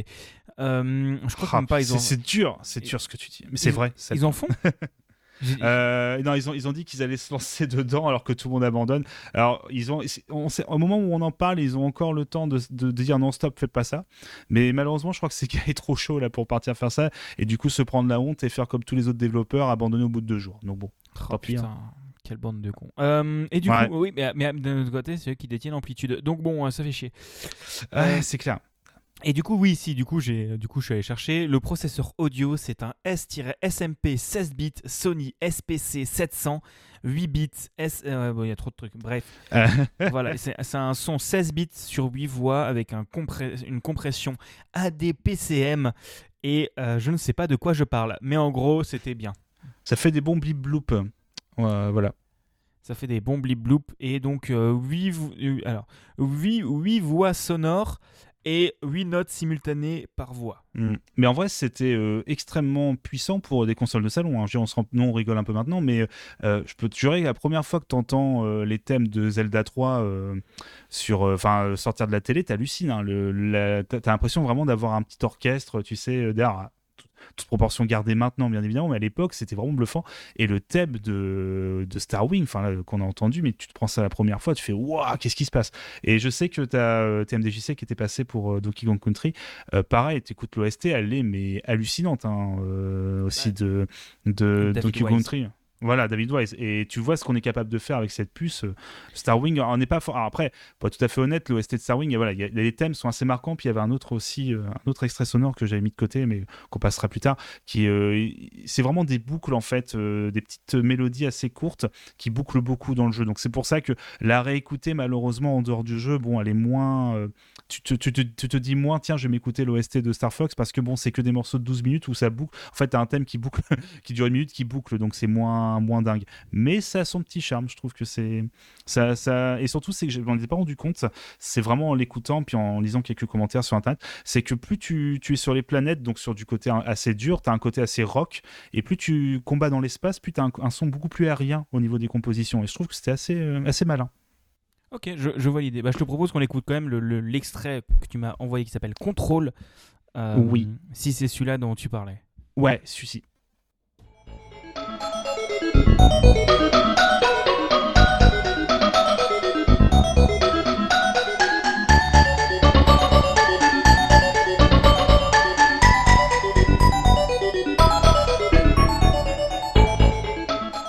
Je ne sais pas comment ça peut sortir d'une Super Nintendo ce truc, mais c'est incroyable il, est, tout doux ce, thème. Moi, je... En fait, je l'ai choisi parce que c'est le thème que tu as en début de partie. Euh, parce qu'avant de lancer une partie, en fait, tu as un menu qui en fait, te rappelle un peu les commandes du jeu. Euh, où tu as un petit, en fait, as un vaisseau qui apparaît et tu peux appuyer sur les différentes touches, voilà, pour, euh, voilà, comme un, un, training stage en fait, voilà. Et cette mélodie, elle est toute simple, mais elle, te marque euh, forcément la première fois que tu l'entends quand t'es gamin. Et à peine je l'ai écouté, j'ai fait ok, je, veux la passer dans l'émission. Et en fait, faut savoir que le même thème après, en plus orchestral, en fait, est, utilisé, dans le menu de sélection des niveaux. voilà. Et tu as un thème beaucoup plus militaire, on va dire, un peu beaucoup plus épique. Mais je trouve que ce petit thème qui est voilà tout simple, on a l'impression que c'est un petit piano, tu vois, qui le joue. Enfin, c'est un peu cristallin. Je trouve qu'il fonctionne toujours aussi bien. Ok, ouais, bah c'est vraiment bien. je, je t'enverrai sur, euh, sur Twitter parce que euh, cette bande son me rappelle énormément celle qu'a fait Pantadrungle pour euh, le jeu numéro 5 de Punkcake qui s'appelle Spectrum Forces. je vais t'envoyer l'album sur Bandcamp. Ça me rappelle énormément ça. Donc je vais pas vous le faire écouter. vous allez écouter si vous voulez. C'est, Le lien sera dans la description. mais c'est voilà, j'aime beaucoup les, le taf de Panta et, et ça me fait beaucoup penser à ça aussi. Ah bah avec plaisir parce que je connais pas du tout, tu vois. C'est bah si tu connais pas Punkcake, euh, enfin tu connais pas Punkcake en général, va jouer, c'est super bien, c'est des, des copains et, c'est super chouette ce qu'ils font. Euh, du coup, maintenant qu'on arrive dans cette deuxième partie d'émission, après 50 minutes, euh... désolé. t'inquiète, t'inquiète, ça va aller. Euh, la deuxième partie est souvent plus courte, mais c'est pas grave. sauf cette fois, j'ai plein de trucs. Bref, est-ce que tu penses que si tu rejouais au jeu maintenant, sans y avoir jamais joué, est-ce que ton avis sur le jeu changerait? Ah oui, totalement. Euh, je crois que j'en ai un peu parlé tout à l'heure, mais j'ai un peu, un peu spoilé. Mais je pense que tu le découvres maintenant, tu fais oula. Euh, bon, déjà, il n'y a pas de viseur sur le vaisseau quand tu tires, donc c'est un peu casse-gueule. Quand tu appuies sur les touches, le vaisseau il met deux ans à bouger. Euh, oula, c'est quoi? Ces, ralentissements On est qu'au premier niveau, il y a déjà tout qui ralentit dès qu'il y a trois trucs à l'écran. ah ouais, donc c'est sympa votre jeu, mais c'est un peu brouillon. Non, non, il y a il y a quand même beaucoup de choses qui maintenant sont un peu rédhibitoires, je pense. Euh, c'est impossible de ressortir un jeu tel quel. Euh, si, un jeu devait refaire un remaster, ils peuvent absolument pas le ressortir tel quel. Il y a trop de trucs qui de l'expérience de joueur qui euh, je te dis le fait qu'il n'y ait pas de viseur c'est l'enfer. Alors tu as une vue as une vue première personne quand tu es dans l'espace où là tu as un viseur mais sinon la plupart du temps tu es en vue troisième personne tu vois ton vaisseau là de derrière. Et même si tu as des rétrofusées ou un accélérateur pour pouvoir éviter des fois des obstacles et tout ou parfois tu peux aussi mettre ton, ton vaisseau à la verticale. C'est à dire que tu, sais tu le fais euh, comme un début de tonneau. C'est à dire qu'en fait il est alors c'est vrai que je fais les gestes bêtement devant mon écran mais en gros il, se présente un peu comme une comme une sorte de ligne comme un L en fait euh, enfin pas comme un L pardon comme un, comme un trait horizontal pardon vaisseau. Et tu peux le mettre en fait à la verticale pour passer dans certains euh, interstices et tout. Et euh, même ça c'est cool. Ça ça fonctionne plutôt bien. Mais bon ça manque de réactivité pour être tout à fait honnête. Donc non non je pense que quelqu'un qui te découvre comme ça, il va dire ouais, ça a l'air simple, la musique est cool, l'ambiance a l'air cool. Puis dès que tu commences à faire le premier niveau, si tu l'as pas connu, c'est tu vas vite te cracher, ça va être un peu un peu agaçant, t'as peu de vie, il y a pas les continues, c'est pas trop ça, donc bon, ça va être un peu rageant, je pense comme jeu. Ouais, ok, je vois l'idée. Ok. Ouais, c'est un peu mal vieilli. Parce que, c'est, comme on disait, les jeux qui sont une grosse claque technique à l'époque, ça vieillit mal. C'est comme. Ah ouais. Euh, oh on peut, Mais on peut, on peut pas dire de mal de Doom. en, vrai, Doom a encore un excellent feeling. C'est, je, ne peux rien dire. Je ne peux pas critiquer Doom. Enfin, si, il faut, il faut critiquer quand même, mais je trouve que. Alors, Doom, enfin, je dis ça, le Doom Vanilla, c'est compliqué maintenant quand même. ouais. Non, mais ce qui est surtout impressionnant, c'est que tu vois vraiment, ça me en fait, le truc, c'est, je parle souvent de Pico 8 aussi dans cette émission parce que hmm. quand on parle de rétro, pour moi, ça me fait vraiment penser à ce que font les gens avec les. Euh, les euh, pardon, je me suis juste rendu compte que j'étais en même temps connecté sur mon un serveur, un, channel Discord à côté, donc euh, je- c'est mon Discord qui fait de la même. Bref, du coup, je disais oui, Picobit, euh, c'est, je trouve que les gens qui, qui ressortent des gros trucs sur Picobit, ça, ça, doit, ça repose sur la même, enfin, la même puissance technique qu'à l'époque. Parce que euh, Picobit, si vous connaissez pas, c'est une console fantasy euh, qui coûte 15 euros avec plein de jeux, mais de la 2D. Et t'as des gens qui recodent Doom. Euh, voilà, c'est Mm. c'est à partir de là, franchement. Si c'est pas drôle, si tu recodes pas Doom sur un truc. Mais franchement, le gars, il a, il a poussé la console dans son maximum. En gros, une, enfin, normalement, une cartouche, c'est une place. Enfin, normalement, tu, tu, enfin, tu compiles sur une cartouche. Lui, il a fait un compilateur Python custom pour en gros Ah oui, non. compiler 16 cartouches en un truc avec des fichiers externes et tout. Mais ça tourne, ça tourne du feu de Dieu. C'est euh, impressionnant. Euh, ça s'appelle Poum. Parce que Pico 8, Ah bah oui, euh, bah oui, Pico et- Ça franchement, ça- et c'est vraiment premier degré. hein. Le feeling est top. Mais voilà, bref, je trouve encore que c'est encore une fois la- la- une claque technique incroyable. Ah bah après ouais mis ça de côté après euh, en, plus que le côté claque technique c'est que c'est un rail shooter. Et en fait c'est aussi un genre qui vieillit assez mal. Parce que le rail shooter euh, bon c'est comme je disais c'est des jeux qui sont qui fonctionnent très bien pour un côté cinématographique pour à l'époque où y a- on pouvait pas faire des mondes ouverts ou des trucs comme ça. Bon euh, maintenant un rail shooter c'est pour ça qu'il y en a plus trop c'est que ça marche très bien en VR parce que du coup tu en VR tu retires le côté mouvement qui peut être un peu problématique. Donc du coup ça fonctionne très bien un rail shooter. Maintenant, tu dis à des, à des gens, hé les gars, je vous propose un nouveau rail shooter. Euh, si t'as pas connu ça à l'époque, ça va pas du tout enjailler les gens, hein, euh, les nouvelles générations. Et pourtant, c'est un genre, moi, je trouve, qui, qui a des pépites assez incroyables. hein. Euh, il, y a, tellement de jeux. Je pense que pas, tu peux faire au moins trois saisons avec uniquement que des rail shooters de qualité. hein. Oui, oui. Mais c'est sûr que. Bah, moi, le seul que j'ai vraiment joué. Enfin, vraiment joué, j'ai dû jouer une heure, mais. c'est le dernier Star Fox Zero sur Wii U. Et euh, il y, il y, il y a une notion de rail shooter à des moments, mais tu as quand même souvent des zones ouvertes où tu contrôles toi-même le truc en fait. Ouais. Qui est la marque de fabrique de la série depuis Lilat Wars, euh, euh, qui euh, a- du coup avoir du coup la suite de Star Wing. Alors pas Star Fox 2, non, euh, la suite annulée, mais du coup euh, Lilat Wars, qui euh, propose ou Star Fox 3D, hein, ça dépend de là où vous vous situez dans le monde, euh, qui propose du coup voilà le même type de gameplay, mais en même temps, comme tu l'as dit, des passages où tu es dans une sorte d'arène un petit peu où tu peux bouger ton vaisseau un peu comme tu veux. Ouais, je vois l'idée.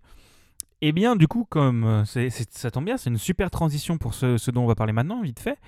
Euh, les autres jeux de la licence.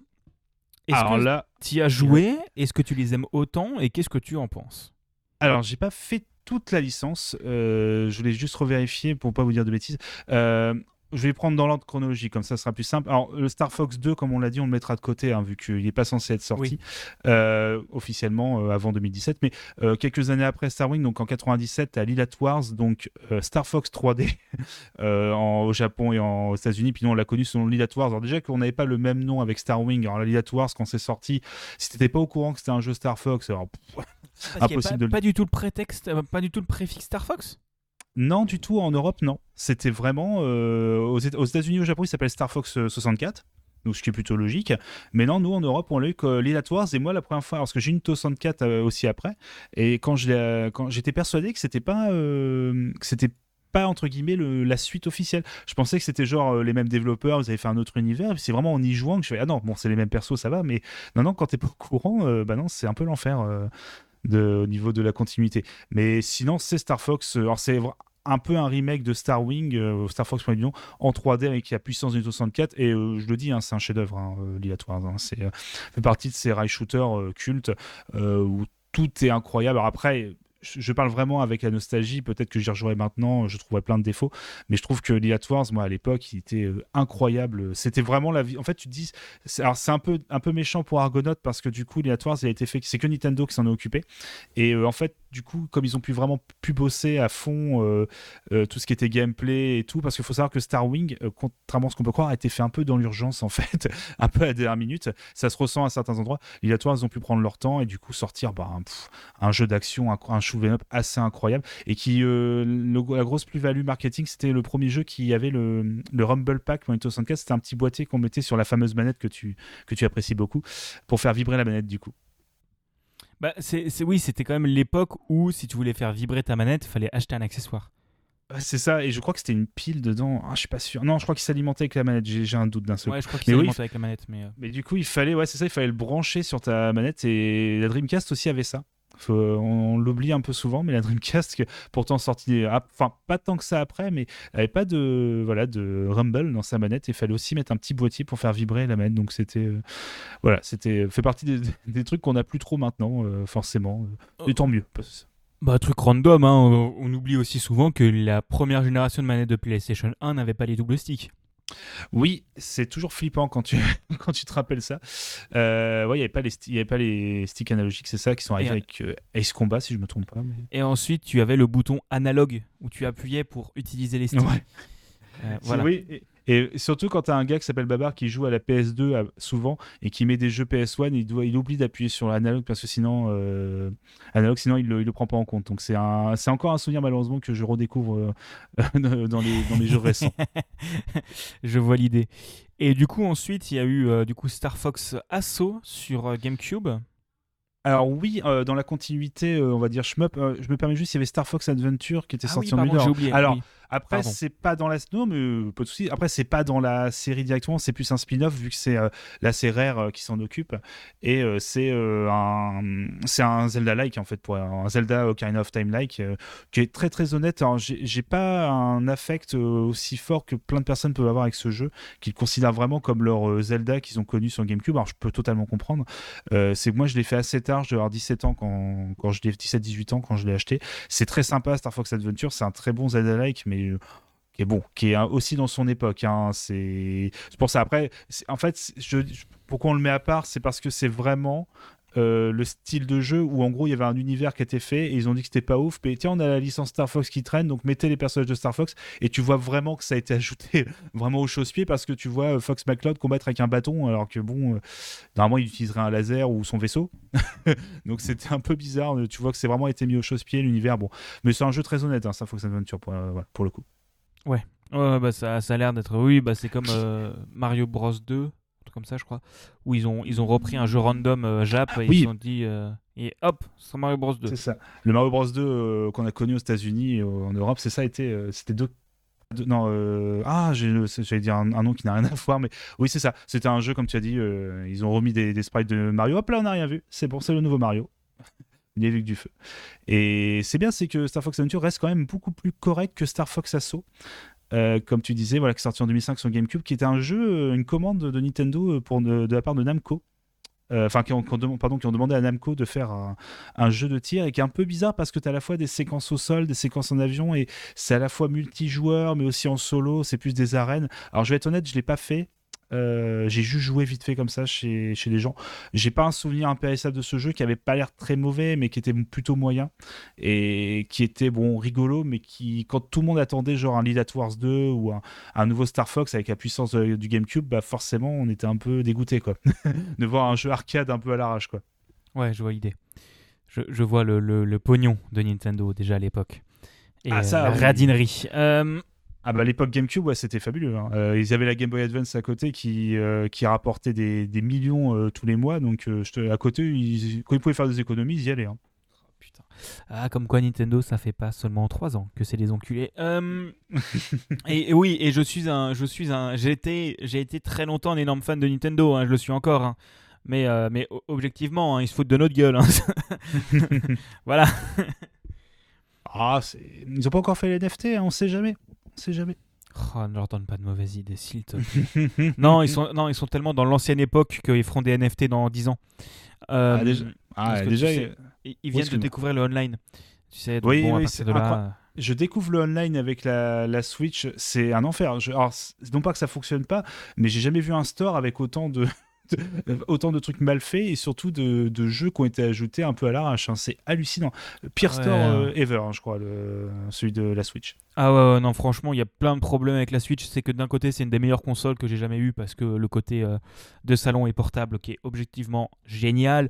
Les manettes que moi je trouve cool hmm. pour le côté, enfin techniquement, technologiquement, elles sont incroyables et c'est pour ça que les Joy-Con ça coûte une couille et demie parce que techniquement, c'est technologiquement c'est incroyable ce qu'il y a dedans mais le store c'est de la merde. Il euh, n'y a pas les dossiers.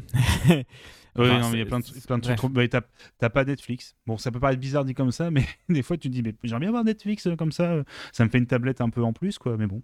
Ouais, non, Nintendo, hein, tu sais que là, ça fait ah. quand même longtemps qu'ils n'ont pas sorti de, de nouveautés. Bref. J'ai vraiment, vraiment critiqué une console de jeu parce qu'il n'y a pas Netflix. J'ai changé quand même. hein. Je, je vois. Et du coup, ensuite, il y a eu deux jeux sur. euh, Ah non, il y a eu. Si, deux jeux sur DS, de ce que je vois. Alors, tu un, non, t'en as eu un seul, c'est Star Fox Command qui est sorti en 2006 euh, sur DS. Ah oui, Euh, le- 3DS, pardon. Voilà, ça me pas de souci. Star Fox Command, j'en ai parlé un petit peu tout à l'heure, c'est une très bonne surprise, c'est un- vraiment une curiosité. Alors, je l'avais fait à l'époque dans ces années-là, hein, parce que je me rappelais comme ça, j'ai eu une DS peut-être dans les années avant 2010 peut-être, mais c'était une console que, alors j'adore toujours autant la DS, hein, parce que les jeux coûtaient vraiment pas cher à acheter, et euh, t'avais aussi parfois des jeux qui ne coûtaient absolument rien, mais ça, bon, je ne vous apprends rien. Euh, si vous avez connu la DS, vous savez de quoi je vais parler. Et Star Fox Command fait partie des jeux que j'avais acheté vraiment, mais rien du tout, parce qu'il s'était pas vendu, pas très bien vendu, et en fait, c'est un mélange entre un jeu de tir euh, à la Star Fox 64 et des fois des phases un peu de STR. Donc tu as beaucoup de combats, euh, surtout en, en vue euh, dans des arènes. Alors euh, comment expliquer ça? C'est que tu avais ton vaisseau euh, qui du coup euh, était dans des arènes, tu te baladais en fait, enfin tu, tu te déplaçais en, en 300 degrés en 3D dans la- l'arène où il y avait des ennemis. Du coup tu pouvais pas sortir en fait du- d'un périmètre qui était prévu. Et à côté entre deux tu avais également voilà des, euh, des séquences un peu de stratégie. Et j'essaie de me rappeler parce que j'avoue que j'ai vu vite fait deux trois screenshots avant l'émission, mais j'ai pas, pas tout revu. Je me demande si c'est pas un jeu d'ailleurs où tu tenais la console à la verticale. Euh, ce qui était fait partie de ces rares jeux où parce que vous vous rappelez la DS c'est deux écrans dont un qui est tactile sur le bas. Et là on la tenait je crois on la tenait dans l'autre sens c'est à dire qu'on la tenait sur la tranche pour avoir un écran vertical si je me trompe je peux complètement me tromper mais j'ai un souvenir de ça. Alors je suis désolé si c'est faux mais voilà j'aurais dû vérifier avant. Mais j'ai un- des bons souvenirs de ce jeu qui était un peu redondant un peu trop euh, voilà, qui se répétait rapidement, mais qui était un chouette, une chouette idée de, de mélanger comme ça les, les genres et qui était extrêmement bien adapté au format euh, portable. C'était des parties assez courtes, donc euh, des bons souvenirs Star Fox Command qui, je pense, méritent euh, la curiosité de, voilà, de- d'aller le voir, au moins en tout cas en vidéo. Ok.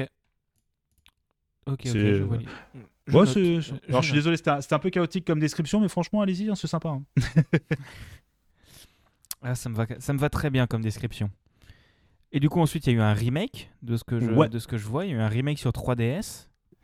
de Star Fox 64 du coup bah, avec la 3DS donc c'est le même jeu que sur une 64 mais avec le, la 3D que de la 3DS on rappelle hein, la 3DS c'était la 3D sans lunettes donc euh, c'était assez impressionnant bon sauf que tu l'as désactivé au bout de deux minutes parce que bon ça va les mots de crâne ça va deux minutes mais euh, après bah, c'est euh, Lilat Wars donc Star Fox 64 euh, avec des graphismes améliorés donc autant dire que c'est un excellent jeu hein. donc euh, c'était vraiment moi je l'ai adoré je l'ai vu je- j'y ai joué mais je sais pas combien de fois ce jeu là juste le plaisir de rejouer à Star Fox un peu partout. euh, voilà, donc c'est un remake, je crois qu'il a pas mal de petits ajouts, hein. comme je disais, graphiquement, ils ont, changé un petit peu, il y a quelques petits trucs qui ont été un peu améliorés et tout, donc c'est un peu une version plus plus, après il y a peut-être des trucs, voilà, je connais pas assez précisément les deux versions pour vous faire vraiment un comparo, mais si vous avez l'occasion d'y jouer, allez-y, hein. c'est peut-être une des meilleures façons de... C'est peut-être pour moi, je pense, le meilleur de la série, hein, honnêtement, de... pour pouvoir y jouer, c'est celui qui est le plus immédiat et c'est celui qui est peut-être le plus fun à jouer encore maintenant. Et, euh, et maintenant, la 3DS, ça simule assez facilement. euh, Hmm. Chercher Citra, euh, ce genre de truc, ça marche assez bien. Et en parlant de ça, tu parles de la 3D. J'avais complètement oublié que la 3DS avait un écran 3D. C'est très con dit comme ça, hein, mais j'avais vraiment complètement oublié parce que j'ai beaucoup joué à la 3DS parce que bah, c'est la console de mon. En gros, mi-collège jusqu'à fin lycée, quoi. Et, euh, et j'ai beaucoup joué dessus. Et euh, putain, j'avais oublié que c'est vrai qu'il y avait un écran 3D qui était dégueulasse sur la plupart des jeux, mais pas mal sur certains. Et euh, Ouais. et ouais j'avais oublié ça, putain. C'est ça qui était flippant, c'est que tu avais certains jeux où c'était ouf. Euh, tu avais vraiment un. Enfin, je sais pas, une 3D qui te met. Je crois que c'était le Kid Icarus, c'était à la fois extrêmement. euh, ça te donnait des mots de crâne hallucinants, mais c'était extrêmement beau. Je me rappelle Kid Icarus euh, 3D, enfin, il était. mais Alors après, le jeu en lui-même était un peu compliqué, mais euh, en termes techniques, c'était dingue. Et euh, ouais, il y a pas mal de jeux comme ça, comme tu dis, où je me rappelle la 3D, ça m'avait euh, assez bluffé. Le Ocarina of Time aussi était euh, assez incroyable. Mais euh, comme on disait. Aussi qui était très chouette en 3D, euh, surtout sur les, les voilà. donjons où tu avais une belle vue euh, d'extérieur. C'est ça, merci. Je te remercie parce que c'est vraiment, je cherche un exemple qui m'a. Et c'est vrai que c'était le- le- l'autre Zelda qui était vraiment magnifique avec le- l'effet de profondeur dans les donjons, enfin qui était mais incroyable.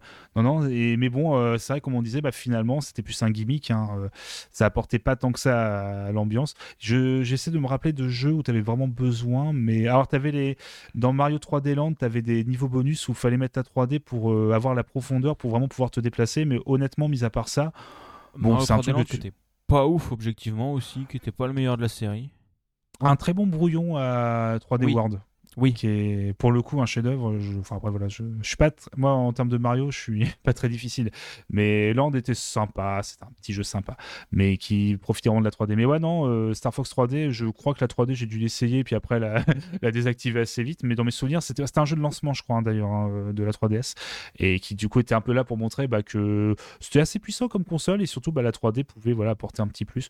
Donc euh, si vous avez l'occasion d'y jouer, ouais, allez-y. hein. C'est pour moi, je pense, c'est surtout avec pas forcément la console d'époque, mais tu vois, tu parlais, il y a d'autres moyens de jouer, euh, peut-être voilà sur un format mobile à des jeux comme ça. Donc n'hésitez pas, c'est vraiment un, un super jeu.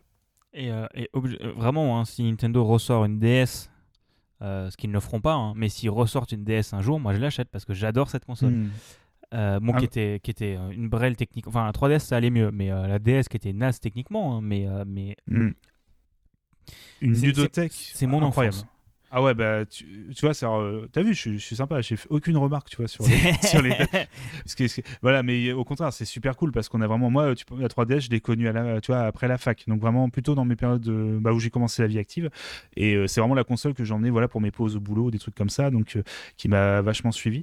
Et tu- la DS, la première du nom, pour moi, c'est c'est pareil, ça fait c'est comme la Wii, enfin, c'est des consoles qui sont vraiment sous-estimées, je trouve, parce que ça, on leur a mis un peu l'étiquette qui est un peu naze, avec, enfin, qui est même nul tout court, avec le recul de, de consoles grand public, alors que c'est juste génial qu'on ait eu des consoles grand public pour plein de gens y jouent. Enfin, Bah. c'est juste, ouais, c'est super que tout le monde puisse jouer aux jeux vidéo en fait. Et Bah, euh, le, truc, moi aussi, c'est que j'adore ces consoles parce que, respectivement, la DS puis la Wii, c'est mes premières consoles. À moi, c'est euh, c'est- moi je les ai eues en CE1 et CE2, Oh, l'un je- après je l'autre. dirais rien, je dirais rien. la, D- la DS Lite euh, et, euh, et, euh, et putain, c'était quand même des bonnes consoles. Et oui, Mhm. là oui, on lui tape dessus parce que euh, motion gaming, mais moi j'aime le motion gaming. Genre, pas, pas à toutes les sauces, mais du motion gaming, c'est quand même pas trop mal. hein. Ah, Parce qu'on a eu beaucoup de purges aussi hein, sur Super Nintendo. hein. C'est juste qu'on veut moins l'admettre parce qu'on va te faire, on va te ressortir que les grands jeux, euh, voilà, pour les émissions et tout. Mais on a eu des jeux vraiment très nazes. hein. On a eu du, du Wensword hein, sur sur Super NES. donc, never forget. donc. Et de toute façon, bah, si vous voulez, euh, si- je peux aussi vous dire des bons jeux sur la Wii. Euh, Il y a Mario Galaxy, euh, Twilight Princess, euh, il y en a, il y en a un Mario paquet. Galaxy. euh, Oh, il y en a, y en a un paquet en plus. oui, en vrai, il y avait tellement de trucs que de toute façon, euh, même s'il y avait des bouses, il y avait tellement de trucs de jeux à 1€ euro que t'achetais à Easy Cash. Quoi, Parce que- là. Parce que t'as as oublié Mario Galaxy 2, c'est pour ça. Ouais, oh, putain, mais Ouais. pourquoi ils l'ont pas foutu dans la collection? Nintendo, C'est hein, c'est dommage, j'avais leur, leur meilleur jeu de plateforme 3D et ils se sont dit non, on va pas le mettre et je sais toujours pas pourquoi en effet. Ah, ça, me, ça me donne envie de péter les câbles. Franchement, mais le pire, c'est que je suis un pigeon. C'est que je suis un enculé. Ils me ressortent une autre collector ou un DLC avec le jeu dedans. Bien sûr que je vais l'acheter. je suis débile. Mais, mais voilà. Et, euh, et du coup, oui, juste pour revenir sur la fin de la, de la licence, il y a du coup le plus récent, c'est Star Fox Zero, qui est sorti du coup sur Wii U, où on en a un peu parlé. Exactement. Alors je, ne l'ai pas fait celui-là pour être honnête. Alors, pourtant j'avais la Ah Wii U, je devais être vraiment euh, en mode c'est le jeu que je devais attendre et je sais pas pourquoi, j'ai jamais craqué parce que tous les retours m'ont fait extrêmement peur. Euh, parce que c'était une sorte de retour un peu à la au vieux Star Fox en fait, mais il y avait le côté, alors faut rappeler la Wii U si vous l'avez pas connu, c'était euh, euh, du coup une console de salon Nintendo où il y avait une grosse manette avec un écran tactile dessus. Euh, qui était nul d'ailleurs, enfin le côté tactile était une catastrophe. Et en fait, il montrait que pour jouer à, Mar- à Star Fox, il fallait, euh, Star Fox Zero, il fallait viser avec ta. T'avais en fait ton viseur qui était sur la tablette, Ouais. donc il fallait mettre la tablette au niveau de ta télé pour euh, qui servait un peu comme une loupe en fait comme viseur. En Donc fait, c'est moi, pas exactement comme ça. Ah pardon, bah, je te laisse. euh, ouais. bah, j'y ai joué vite fait. hein. J'ai- moi, je l'ai attendu, je l'ai préco et j'ai joué une heure, comme la plupart des jeux que j'achète. Mais, euh, mais en gros, l'idée, c'est que tu as sur le, sur le gamepad, tu as une vue à la première personne de ton, cock- de ton cockpit. Donc en fait, sur le, tu utilises l'écran pour te déplacer en, partout. Et le gamepad avec le gyroscope, tu vises. Mmh, Et tu as, la vue de- t'as- t'as la vue de ton cockpit. Donc tu n'es pas forcément dans la même direction, ta télé, que le gamepad. Ah oui, c'est ça. C'est ça qui m'avait traumatisé, je crois, dans les, dans les présentations.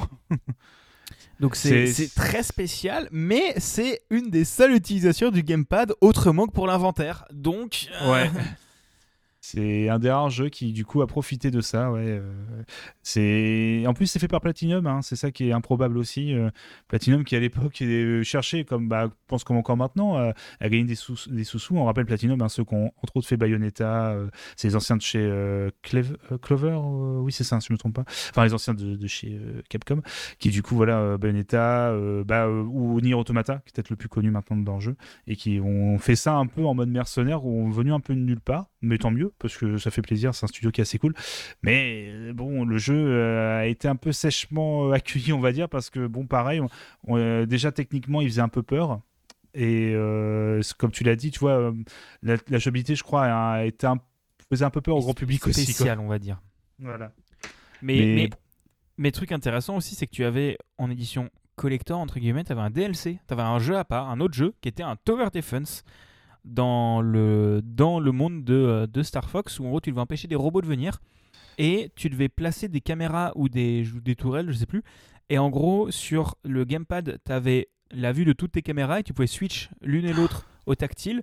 Et sur ta télé, tu jouais avec le gyroscope pour viser. Et Alors, ça marche vraiment bien.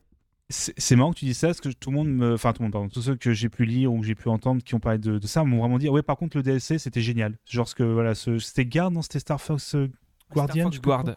Guard, pardon. Merci. Qui du coup, euh, comme tu l'as dit, enfin, tout le monde avait l'air fou et j'avoue que ça, j'aurais bien voulu l'essayer pour le coup. Bah écoute, euh, si jamais un coup on se croise, euh, Oh, bah, quoique si j'ai encore ma Wii U chez moi, parce que alors ce qui est pas mal, hein, c'est que maintenant j'ai j'ai ma première DS, c'est mon petit cousin qui l'a récupérée euh, pour, pour découvrir les jeux dessus, et là ma Wii U elle est chez mes grands-parents pour que mes petits cousins jouent avec. Euh, mais bon, d'un autre côté, ils ont la ludothèque de la Switch, du coup, parce que Ah bah. la ludothèque de la Switch c'est celle de la Wii U. Ouais, sauf euh, Xenoblade toujours, que- qui mérite euh, son Xenoblade euh, Chronicle X, qui mérite, euh, j'espère un jour, hein, une grosse sortie. Ça, ça, ça fait partie des jeux pareils qui méritent euh, qu'on s'y repenche pour leur côté complètement fou. Euh, mais bon, faudrait une émission entière pour Xenoblade Chronicle X. Et euh, oh, si aussi euh, sur la Wii U, il y avait quand même Nintendo Land, vraiment premier degré que j'ai trouvé très très bien et très intéressante dans sa gestion du gamepad. hein. Ouais, ouais. c'est le, le Pac-Man inversé là. euh, Alors pas Pac-Man, pardon, le jeu où t'es avec les fantômes. Je cherche. Ouais. euh, Ouais, que- ce genre de truc. Ça, c'est, bah, c'était la promesse de la Wii U, euh, le, le multi-asynchrone et tout, enfin, qui bah, du coup n'a malheureusement pas été trop mis en place. Donc, Et je euh, pense que ouais, il y a genre 5 jeux qui l'ont utilisé quoi. hmm. Bah, il y avait, euh, ouais, c'est, ouais, on- c'est ça, c'est vraiment dommage. C'était une console qui aurait mérité, je pense, à être un peu plus travaillée pour accueillir des meilleurs jeux. Et, euh, et pour le coup, qui a aussi eu Splatoon, qui est une excellente licence et que le gameplay au gamepad était pas mal parce que tu utilisais le tactile pour te savoir où tu voulais te poser. Et ça marchait vraiment bien aussi. Voilà. Yes, je fais big up à, ma, à la team euh, B-Side Games avec Yeti Sushi. Euh, Je fais des big up à, à Yeti parce que on, c'était Sleeping Dogs qui était attendu comme étant la version supérieure sur Wii U et à chaque fois, dès qu'elle est sortie, on a fait ouais, t'inquiète. C'est, c'est euh, pas Sleeping Dogs, n'importe quoi, excusez-moi. Euh, c'est euh, ah Watch Dogs, c'est, euh, c'est Ah le oui, Dogs. Oh non. oh non. Pardon, excusez-moi. Qui était vraiment, Ah, on Dogs, attendait genre la version Wii U, genre, eh, c'est la, la Master Edition, parce qu'il sortait à la fois sur PS4, sur PS3 et sur Wii U. Il est sorti vachement en retard sur Wii U, dans un état un peu déplorable. Et je sais qu'avec Yeti, c'était un peu notre running gag, genre, allez, on l'attend, on l'attend, là. Puis euh, dès qu'on a vu les temps, on était, ah ouais, ça valait le coup euh, d'attendre Watch Dogs sur, sur Wii U. Ouais, je pense que ouais. Et alors du coup, truc euh, vite fait, parce que du coup j'ai regardé pour Platinum, en me regardant, je scroll sur la liste des jeux qu'ils ont développés, et j'ai découvert qu'ils ont développé un jeu, La Légende de Korra, euh, qui Oui. s'est tapé un 3 sur 10 sur Canard PC. Oui. Euh, voilà, donc ça a l'air d'être une belle bouse. Ah, je l'ai fait, c'est c'est un peu euh, les jeux équipe de la Team C de, de Platinum, c'est où en gros, bon, euh, c'est voilà, c'est un petit beat'em up avec euh, 1% de la profondeur d'un Bayonetta et euh, c'est ouais, faut ça éviter, en effet. Ouais, ok, je, je vois l'idée. Alors que Transformers, c'est très cool. Allez-y, voilà, c'est le Roku. Et du coup, pour, euh, pour la fin de cette émission, est-ce que tu attendrais un nouvel opus de Star Fox? Alors sur Switch, en plus, ça serait une bonne idée d'un retour comme ça. Je pense à peut-être un remaster du premier, serait vraiment une bonne idée. Euh, je pense pas que Nintendo est dans ses plans comme ça de préparer un tout nouvel épisode, parce que moi, ce qui me fait un peu peur, c'est que je suis vraiment euh, nostalgique moi des formats de, de Star Fox comme les premiers dans même si Elite Wars avait fait un petit peu voilà des combats en arène comme on disait c'était les combats de boss où en gros tu, pou- tu pouvais te déplacer un peu librement et mais tu dans des, dans des endroits assez restreints. J'ai très peur qu'il fasse un tu veux, je sais pas si tu vois, tu sais, un truc un peu monde ouvert ou je sais pas quoi, et qu'en en fait on perd un petit peu le côté euh, très cinématographique en fait de, Star Fox. Et euh, non, non, je. Bah, de toute façon, techniquement, on en a eu un nouvel opus avec le jeu Ubisoft à la con là. Ah oui, Star, vrai. Star Wings? Non, c'est pas Star Wings. si alors c'est pas Starwing, j'ai oublié le nom, Link, je crois que c'était Starlink, un truc comme pas Starlink. Non, non, Starlink, non, Starlink c'est le truc dans l'espace, c'est pour l'internet ça non? Je dis une bêtise. Euh, excusez. Euh, c'est le truc pour avoir internet dans l'espace si je me trompe. Enfin, c'est pas très grave. Mais euh, le jeu Ubisoft, là, euh, oui, où tu avais du coup des jouets que tu devais mettre sur les manettes. Enfin, tu avais, une avais un lecteur NFC, je crois, et tu devais. C'est ça, tu avais des jouets que tu achetais, du coup les vaisseaux apparaissaient dans le, dans le jeu, et tu pouvais ajouter des pièces sur les vaisseaux pour ensuite. Enfin, t'achetais des pièces et tu pouvais les modifier, faire un peu des mélanges des vaisseaux, et tu avais le, le Airwing du, tout, du coup de Fox McCloud qui était présent, et tu pouvais avoir du coup le Airwing dans le jeu. Bon, voilà. C'est juste que le jeu est très très oubliable à côté. Hein, donc... bah, du coup, euh, ça s'appelle bien Starlink. Ah, c'est Starlink, bah, tu vois, comme quoi. Et c'est bien ça. Donc, c'est Ubisoft qui s'est dit Eh, mais toute la mode des jeux avec des figurines euh, qui est totalement morte hein, maintenant, mais, euh, mais voilà. Et je rappelle aussi que l'aspect commercial du truc au début, c'était avec la voix de Norman. oh là là. Oh là là. Le, personnage principal était doublé par Norman. Waouh Ah ouais, non, bah c'est d'accord. Non, bah écoute. Euh, non, non, en effet, je suis passé à côté. Ouh là là bah, T'as bien fait. Honnêtement, je pas pense trop... ouais, c'est... ouais, c'est pas très grave. mais, euh, mais ouais, ouais, ouais, voilà. C'est, euh, c'est... un, c'est un peu une bonne fin, je trouve, pour, pour cette série pour le moment, même si je pense que le dernier, tu, tu voulais l'annoncer, celui qui est revenu d'entre les morts, le, le Star Fox 2.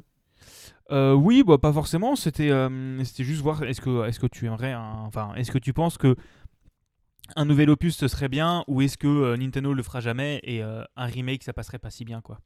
Ouais, je pense un remake honnêtement parce que, enfin, un nouvel épisode, je les vois, enfin. Ça fait 20 ans qu'on leur demande un F0 et ils nous regardent toujours un peu non mais c'est pas trop on n'a pas envie. Je pense pas qu'ils vont Star Fox Zero a tellement été un échec autant critique au niveau voilà des ventes que à mon avis ils vont plus trop se prendre la tête, ils vont continuer je pense un peu comme toutes leurs licences comme ça à les ajouter dans, Smash Bros puis à, faire quelques clins d'œil, alors peut-être ressortir les vieux les vieux jeux. Je pense que vraiment un je pense qu'honnêtement un remake serait pas déconnant. Euh, avec peu Mais après, j'ai un peu peur du, de la bah. qualité du remake, c'est un peu ça. Après, la question, c'est Star Fox 64, c'était pas déjà genre 60% d'un remake du début? Enfin, du premier? Ouais, t'as beaucoup d'éléments. Alors, ils ont ajouté. Enfin, c'est pour ça que c'est marrant, c'est que Star Fox 64 a beaucoup piqué à Star Fox 2, euh, qui avait déjà des. Ton vaisseau pouvait à la fois être en l'air et aussi terrestre, et t'avais les combats en arène. En fait, en Star Fox 2, faut faut savoir, c'est tu déjà ils, sont vraiment partis sur un autre délire. Tu avais plus de niveaux sur les planètes comme ça en rail shooter. Tu avais vraiment que des combats en arène contre des boss ou dans t'arrivais sur des planètes, tu devais rentrer dans des bâtiments et appuyer sur des bumpers pour ensuite euh, péter le, le, boss dans le truc. Enfin, c'était vraiment un shooter très un peu bizarre, qui a, beaucoup d'idées, mais qui rien n'était vraiment très développé. Bon, après, il faut savoir que Star Fox 2, là, tel qu'on l'a eu là, en 2017, c'était toujours un prototype, hein, donc euh, il n'était pas totalement fini. Mais euh, euh, tu vois, Wars, oui, il y a, y a, beaucoup de reprises, mais ça a repris tout ça de Star Fox 2, ça a repris les combats en arène, ça a repris le, délire, l'énergie du, du, premier Star Fox, en apportant voilà des nouvelles planètes et quand même des nouveaux niveaux. Donc c'est pas un Total Remake, ça reprend, je dis remake dans le sens où, euh, oui, ça reprend un peu la même structure, tu as le même boss final, tu as le même truc, mais un vrai remake de Star Wing, ça pourrait être intéressant, mais il faudra qu'ils ajoutent masse contenu, hein, parce que ça pourra plus faire illusion maintenant. Hein. Il se termine, à mon avis, si tu le connais par cœur, Star Wing, tu le finis en moins de 3 heures. Hein. Tous les niveaux, je parle. Ouais, d'accord, je vois l'idée. Je vois l'idée. Alors, je te propose. que alors, je l'annonce officiellement, on a battu le record de longueur de cette émission, je viens d'aller vérifier. Euh, l'ancien record était détenu par euh, l'épisode numéro 11 avec toujours Thomas où on a parlé 1h17 55. Là, ça fait 1h23 16 qu'on enregistre, donc euh, c'est plus long. et du coup, j'aurais. J'ai gagné un pins. Ouais, t'as gagné un super pins. Ça, j'en ai pas fait. Faudrait que j'en fasse. Ah, bah voilà, petit pins Big Gaston là. Prochaine fois qu'on se croise, tu auras ton pins avec la manette. Là, c'est. Je, je l'annonce. Ah, ça fait plaisir. Du coup, est-ce que tu aurais une reco à faire pour des gens qui aiment, enfin qui aiment Star Fox et qui voudraient jouer à ce genre de jeu maintenant? Alors maintenant, alors ah si si, il est sorti sur la. Alors je je l'ai pas, mais je sais que sur la Switch il y a un, abonnement supplémentaire là pour euh, le online où vous pouvez avoir des jeux Nintendo 64 Et euh, tu as l'épisode 64 de Sin and Punishment, qui était un rail shooter complètement fou. C'est Treasure, hein, Treasure pardon, dans mes souvenirs, euh, qui est donc un studio incroyable qui avait sorti ce jeu, mais sortant de nulle part sur Nintendo 64 au Japon. Euh, techniquement hallucinant, et c'est un rail shooter. Cette fois, tu joues un personnage directement, donc c'est plus un peu à la Space Harrier, même si ton perso reste au sol, il s'envole pas. Et c'est un trip incroyable, Sin and Punishment où tu, euh, tu, tu, passes de niveau en niveau dans un univers un peu post-apo, euh, un peu à la Akira, si tu veux. C'est le Japon un peu post-apo, avec euh, des éléments un peu de fantastique, si je me trompe pas. Et il y a sa suite sur Wii qui est incroyable également. également, également pardon. J'ai oublié, c'est Sin Punishment, mais j'ai plus le nom de le sous-titre. Mais la série Sin Punishment, c'est excellent. Et je les ai pas fait, mais il y a tous les euh, tous les rail shooters qui sont sur, en VR, je pense qu'il y en a certains qui sont sympas. Alors, il y en a peut-être que ça va te parler sur, je crois que c'est que sur PS4, avec, euh, tu es dans une sorte de manoir fantôme, de train fantôme. Je sais pas si ça te parle, mais. Euh, bon. Alors, pas du tout, parce que c'est pas un genre que j'apprécie plus que ça, donc je hmm. joue pas, mais. bah, mais honnêtement. On va rester sur les, on va, on va rester sur cette licence-là, donc Sin Punishment. Et si vous avez l'occasion, faites les Panzer Dragoon, dont le Horta, qui est le dernier qui était sur la première Xbox. Et, enfin, enfin, Panzer Dragoon 1, 2, alors attention, les le remaster du 1 est une catastrophe qui est sorti, donc allez directement sur le Horta et attention, Panzer Dragoon 3, c'est un RPG. Mais bon, je dis ça, c'est des jeux qui sont uniquement sortis sur Saturn, donc je me doute bien que la plupart des gens ne vont pas s'amuser, euh, on peut pas y jouer comme ça aussi facilement.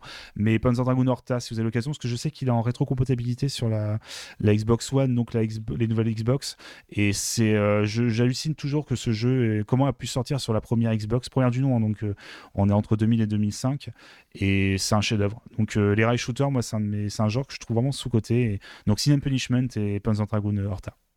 D'accord. Eh bien, merci beaucoup. On va passer à la dernière question. Est-ce que tu aurais une dernière anecdote à nous raconter sur ton rapport avec ce jeu? Ah, une dernière anecdote comme ça? J'ai euh, un peu le regard un peu triste et un peu inquiet de, de ma mère qui me voyait en vacances comme ça du coup avec le recul bon euh, j'étais jeune, voilà. Euh, on était comme ça en Vendée avec un temps magnifique, la mer à peut-être 10-15 minutes à pied, et moi je préférais terminer encore, je voulais encore éclater la gueule d'Andros pour la 15e fois euh, grandes vacances sur la petite télé qui était une toute petite télé, je crois que c'était en noir et blanc d'ailleurs, c'est un. Vraiment moi surtout la taille de la télé quoi. C'est vraiment euh, même votre téléphone je pense qu'il est à peine plus grand que ce que j'avais.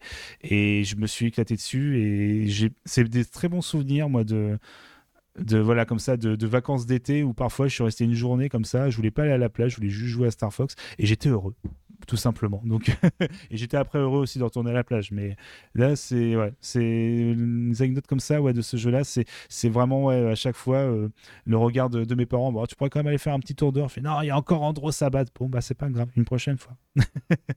T'inquiète pas j'ai vécu la même. Euh, comme quoi ça existe toujours malgré toutes les générations ah si, il y a une, anecdote, mais qui n'est pas de moi, si tu veux rapidement. Vas-y. Je, la trouve géniale parce que ça en dit long sur le personnage. Euh, savoir qu'à l'époque, euh, quand ils ont présenté le prototype, euh, donc Argonaut a présenté le prototype de Star Fox, donc que la partie technique, donc vraiment de, de la 3D sur Super NES hein, potentiellement, ils ont montré ça un peu à Nintendo et dont à Shigeru Miyamoto qui apparemment n'était pas très impressionné par le, par le prototype, qui a fait moi et qui après a dit bon attendez on va retaper votre truc, après il a proposé voilà de reprendre le jeu et tout. Et en fait ce qui me fait rire c'est que Miyamoto, il y a plein d'anecdotes comme ça où dès qu'il y a un jeu qui est techniquement un peu ouf sur sa enfin, sur leur console, en fait, il est toujours un peu en mode ouais, euh, vite fait quoi. L'anecdote la, plus connue, c'est avec euh, Donkey Kong Country où apparemment il a, il a annoncé que ouais, en fait, Donkey Kong Country, ça prouve que des bons graphismes en fait peuvent faire aimer un jeu très moyen. Et oh, euh, bon après, il a, il est, on est revenu un petit peu sur cette anecdote où il disait non, j'ai pas voulu dire ça, machin. Mais tu sais, tu sens qu'il y a un côté. Alors soit il était un peu jaloux de se dire que c'est pas euh, directement Nintendo qui avait trouvé euh, la solution technique ou que peut-être que Donkey Kong Country s'est dit ah ouais, il y a quand même des, des bonnes idées et tout machin. Bon après, honnêtement, Donkey Country, j'aime beaucoup, hein, mais euh, c'est quand même du level design un peu à, l'européenne, donc des fois il y a des trucs un peu que j'ai du mal. Mais vraiment, j'imagine très bien Miyamoto avec un. On te montre. Enfin, nous, on, découvrait, tu vois, la 3D de Star Fox euh, comme ça dans les magasins, et j'imagine voir Miyamoto imaginer en train de voir ça, puis de pas du tout avoir des étoiles dans les yeux, genre, ouais, euh, c'est quoi votre truc là? Et après, quand tu sais qu'il était tout content parce qu'il pouvait coder des, prototypes de Mario 64 avec ça, bon, tu te dis un peu que le gars, peut-être qu'il avait un peu faim, genre, ouais, il ne sait pas trop admettre qu'il est peut-être le seum, hein, en fait. Ouais. J'aime bien cette anecdote. merci beaucoup. Euh, Et eh bien voilà ce qui conclut cet épisode. Merci encore une fois à toi d'avoir joué le jeu et d'être venu discuter avec moi. Ah bah tout le plaisir. Hein. C'est, euh, j'étais très heureux de l'invitation. Euh, moi, c'est une émission que j'ai découvert un peu sur le tard, mais que j'aime beaucoup. C'est un super concept et j'essaie de rattraper petit à petit. Euh, là récemment, il y avait un épisode sur Half-Life qui était vraiment très bon. Donc non, non, j'espère vraiment que cette émission va continuer parce qu'il y a vraiment des. C'est un très chouette concept et je te félicite de, en tout cas de, de faire cette émission. Eh bien, merci beaucoup. Euh, si vous voulez nous écouter tous les deux, euh, encore une fois discuter, vous pouvez nous retrouver dans un épisode de B-Side Zik qu'on a enregistré à Podren avec TMDJC. Exactement. Il y aura le lien dans la description. Oui, alors peut-être qu'au moment où tu le posteras, il n'y aura pas encore la version euh, sur notre flux, mais il est déjà dispo sur YouTube. Donc, on, le repostera de notre côté au moment où, voilà, où on enregistre. Il n'est pas encore sorti chez nous, mais il arrivera quoi qu'il arrive. Eh bien, il y aura le lien dans la description, quoi qu'il arrive. Euh, il y aura aussi le lien du coup vers B-Side Zig, B-Side Games et le FUB B-Side Games podcast. Euh, le lien vers ton Twitter aussi, parce que ça peut être intéressant. Oh oui, n'étais pas à venir papoter, hein, moi je n'ai pas de soucis. Puis moi je fais des, gros poutous au reste de la team, à, Sushi, à Yeti, à ma chef Sushi, parce qu'il faut que je le dise hein, à chaque fois, c'est dans le contrat. Donc voilà, n'hésitez pas aussi à les suivre parce qu'ils disent plein de trucs cool. Et Yeti fait plein de trucs très sympas également. Donc allez-y, c'est mon acolyte surtout dans B-Side Zig. Donc voilà. Donc allez leur faire des poutous aussi. Et l'invitation est lancée si euh, les deux veulent venir discuter, l'un puis l'autre hein, euh, veulent venir discuter euh, dans, un, dans un prochain épisode ou dans même le prochain épisode, vous êtes les bienvenus. aussi, moi j'ai des trucs contractuels à faire, à dire. Je dois remercier Fredoun pour la miniature du podcast, Woody pour l'habillage sonore. Si vous avez aimé cet épisode long, mais, mais bien, N'hésitez pas à mettre des étoiles sur Spotify, iTunes, euh, Apple Podcast et quelle que ce soit l'application, euh, à faire des commentaires, ça fait toujours plaisir. Vous pouvez me retrouver sur Twitter, euh, at Bigaston. et si vous voulez soutenir financièrement mon travail, vous pouvez venir me donner de l'argent sur Patreon. Et vous recevrez les épisodes en avance de quelques jours. voilà. Encore une fois, merci beaucoup. Merci à toi. Et à, la prochaine tout le monde, à dans, à dans à peu près deux semaines pour le prochain épisode. Salut tout le monde. Salut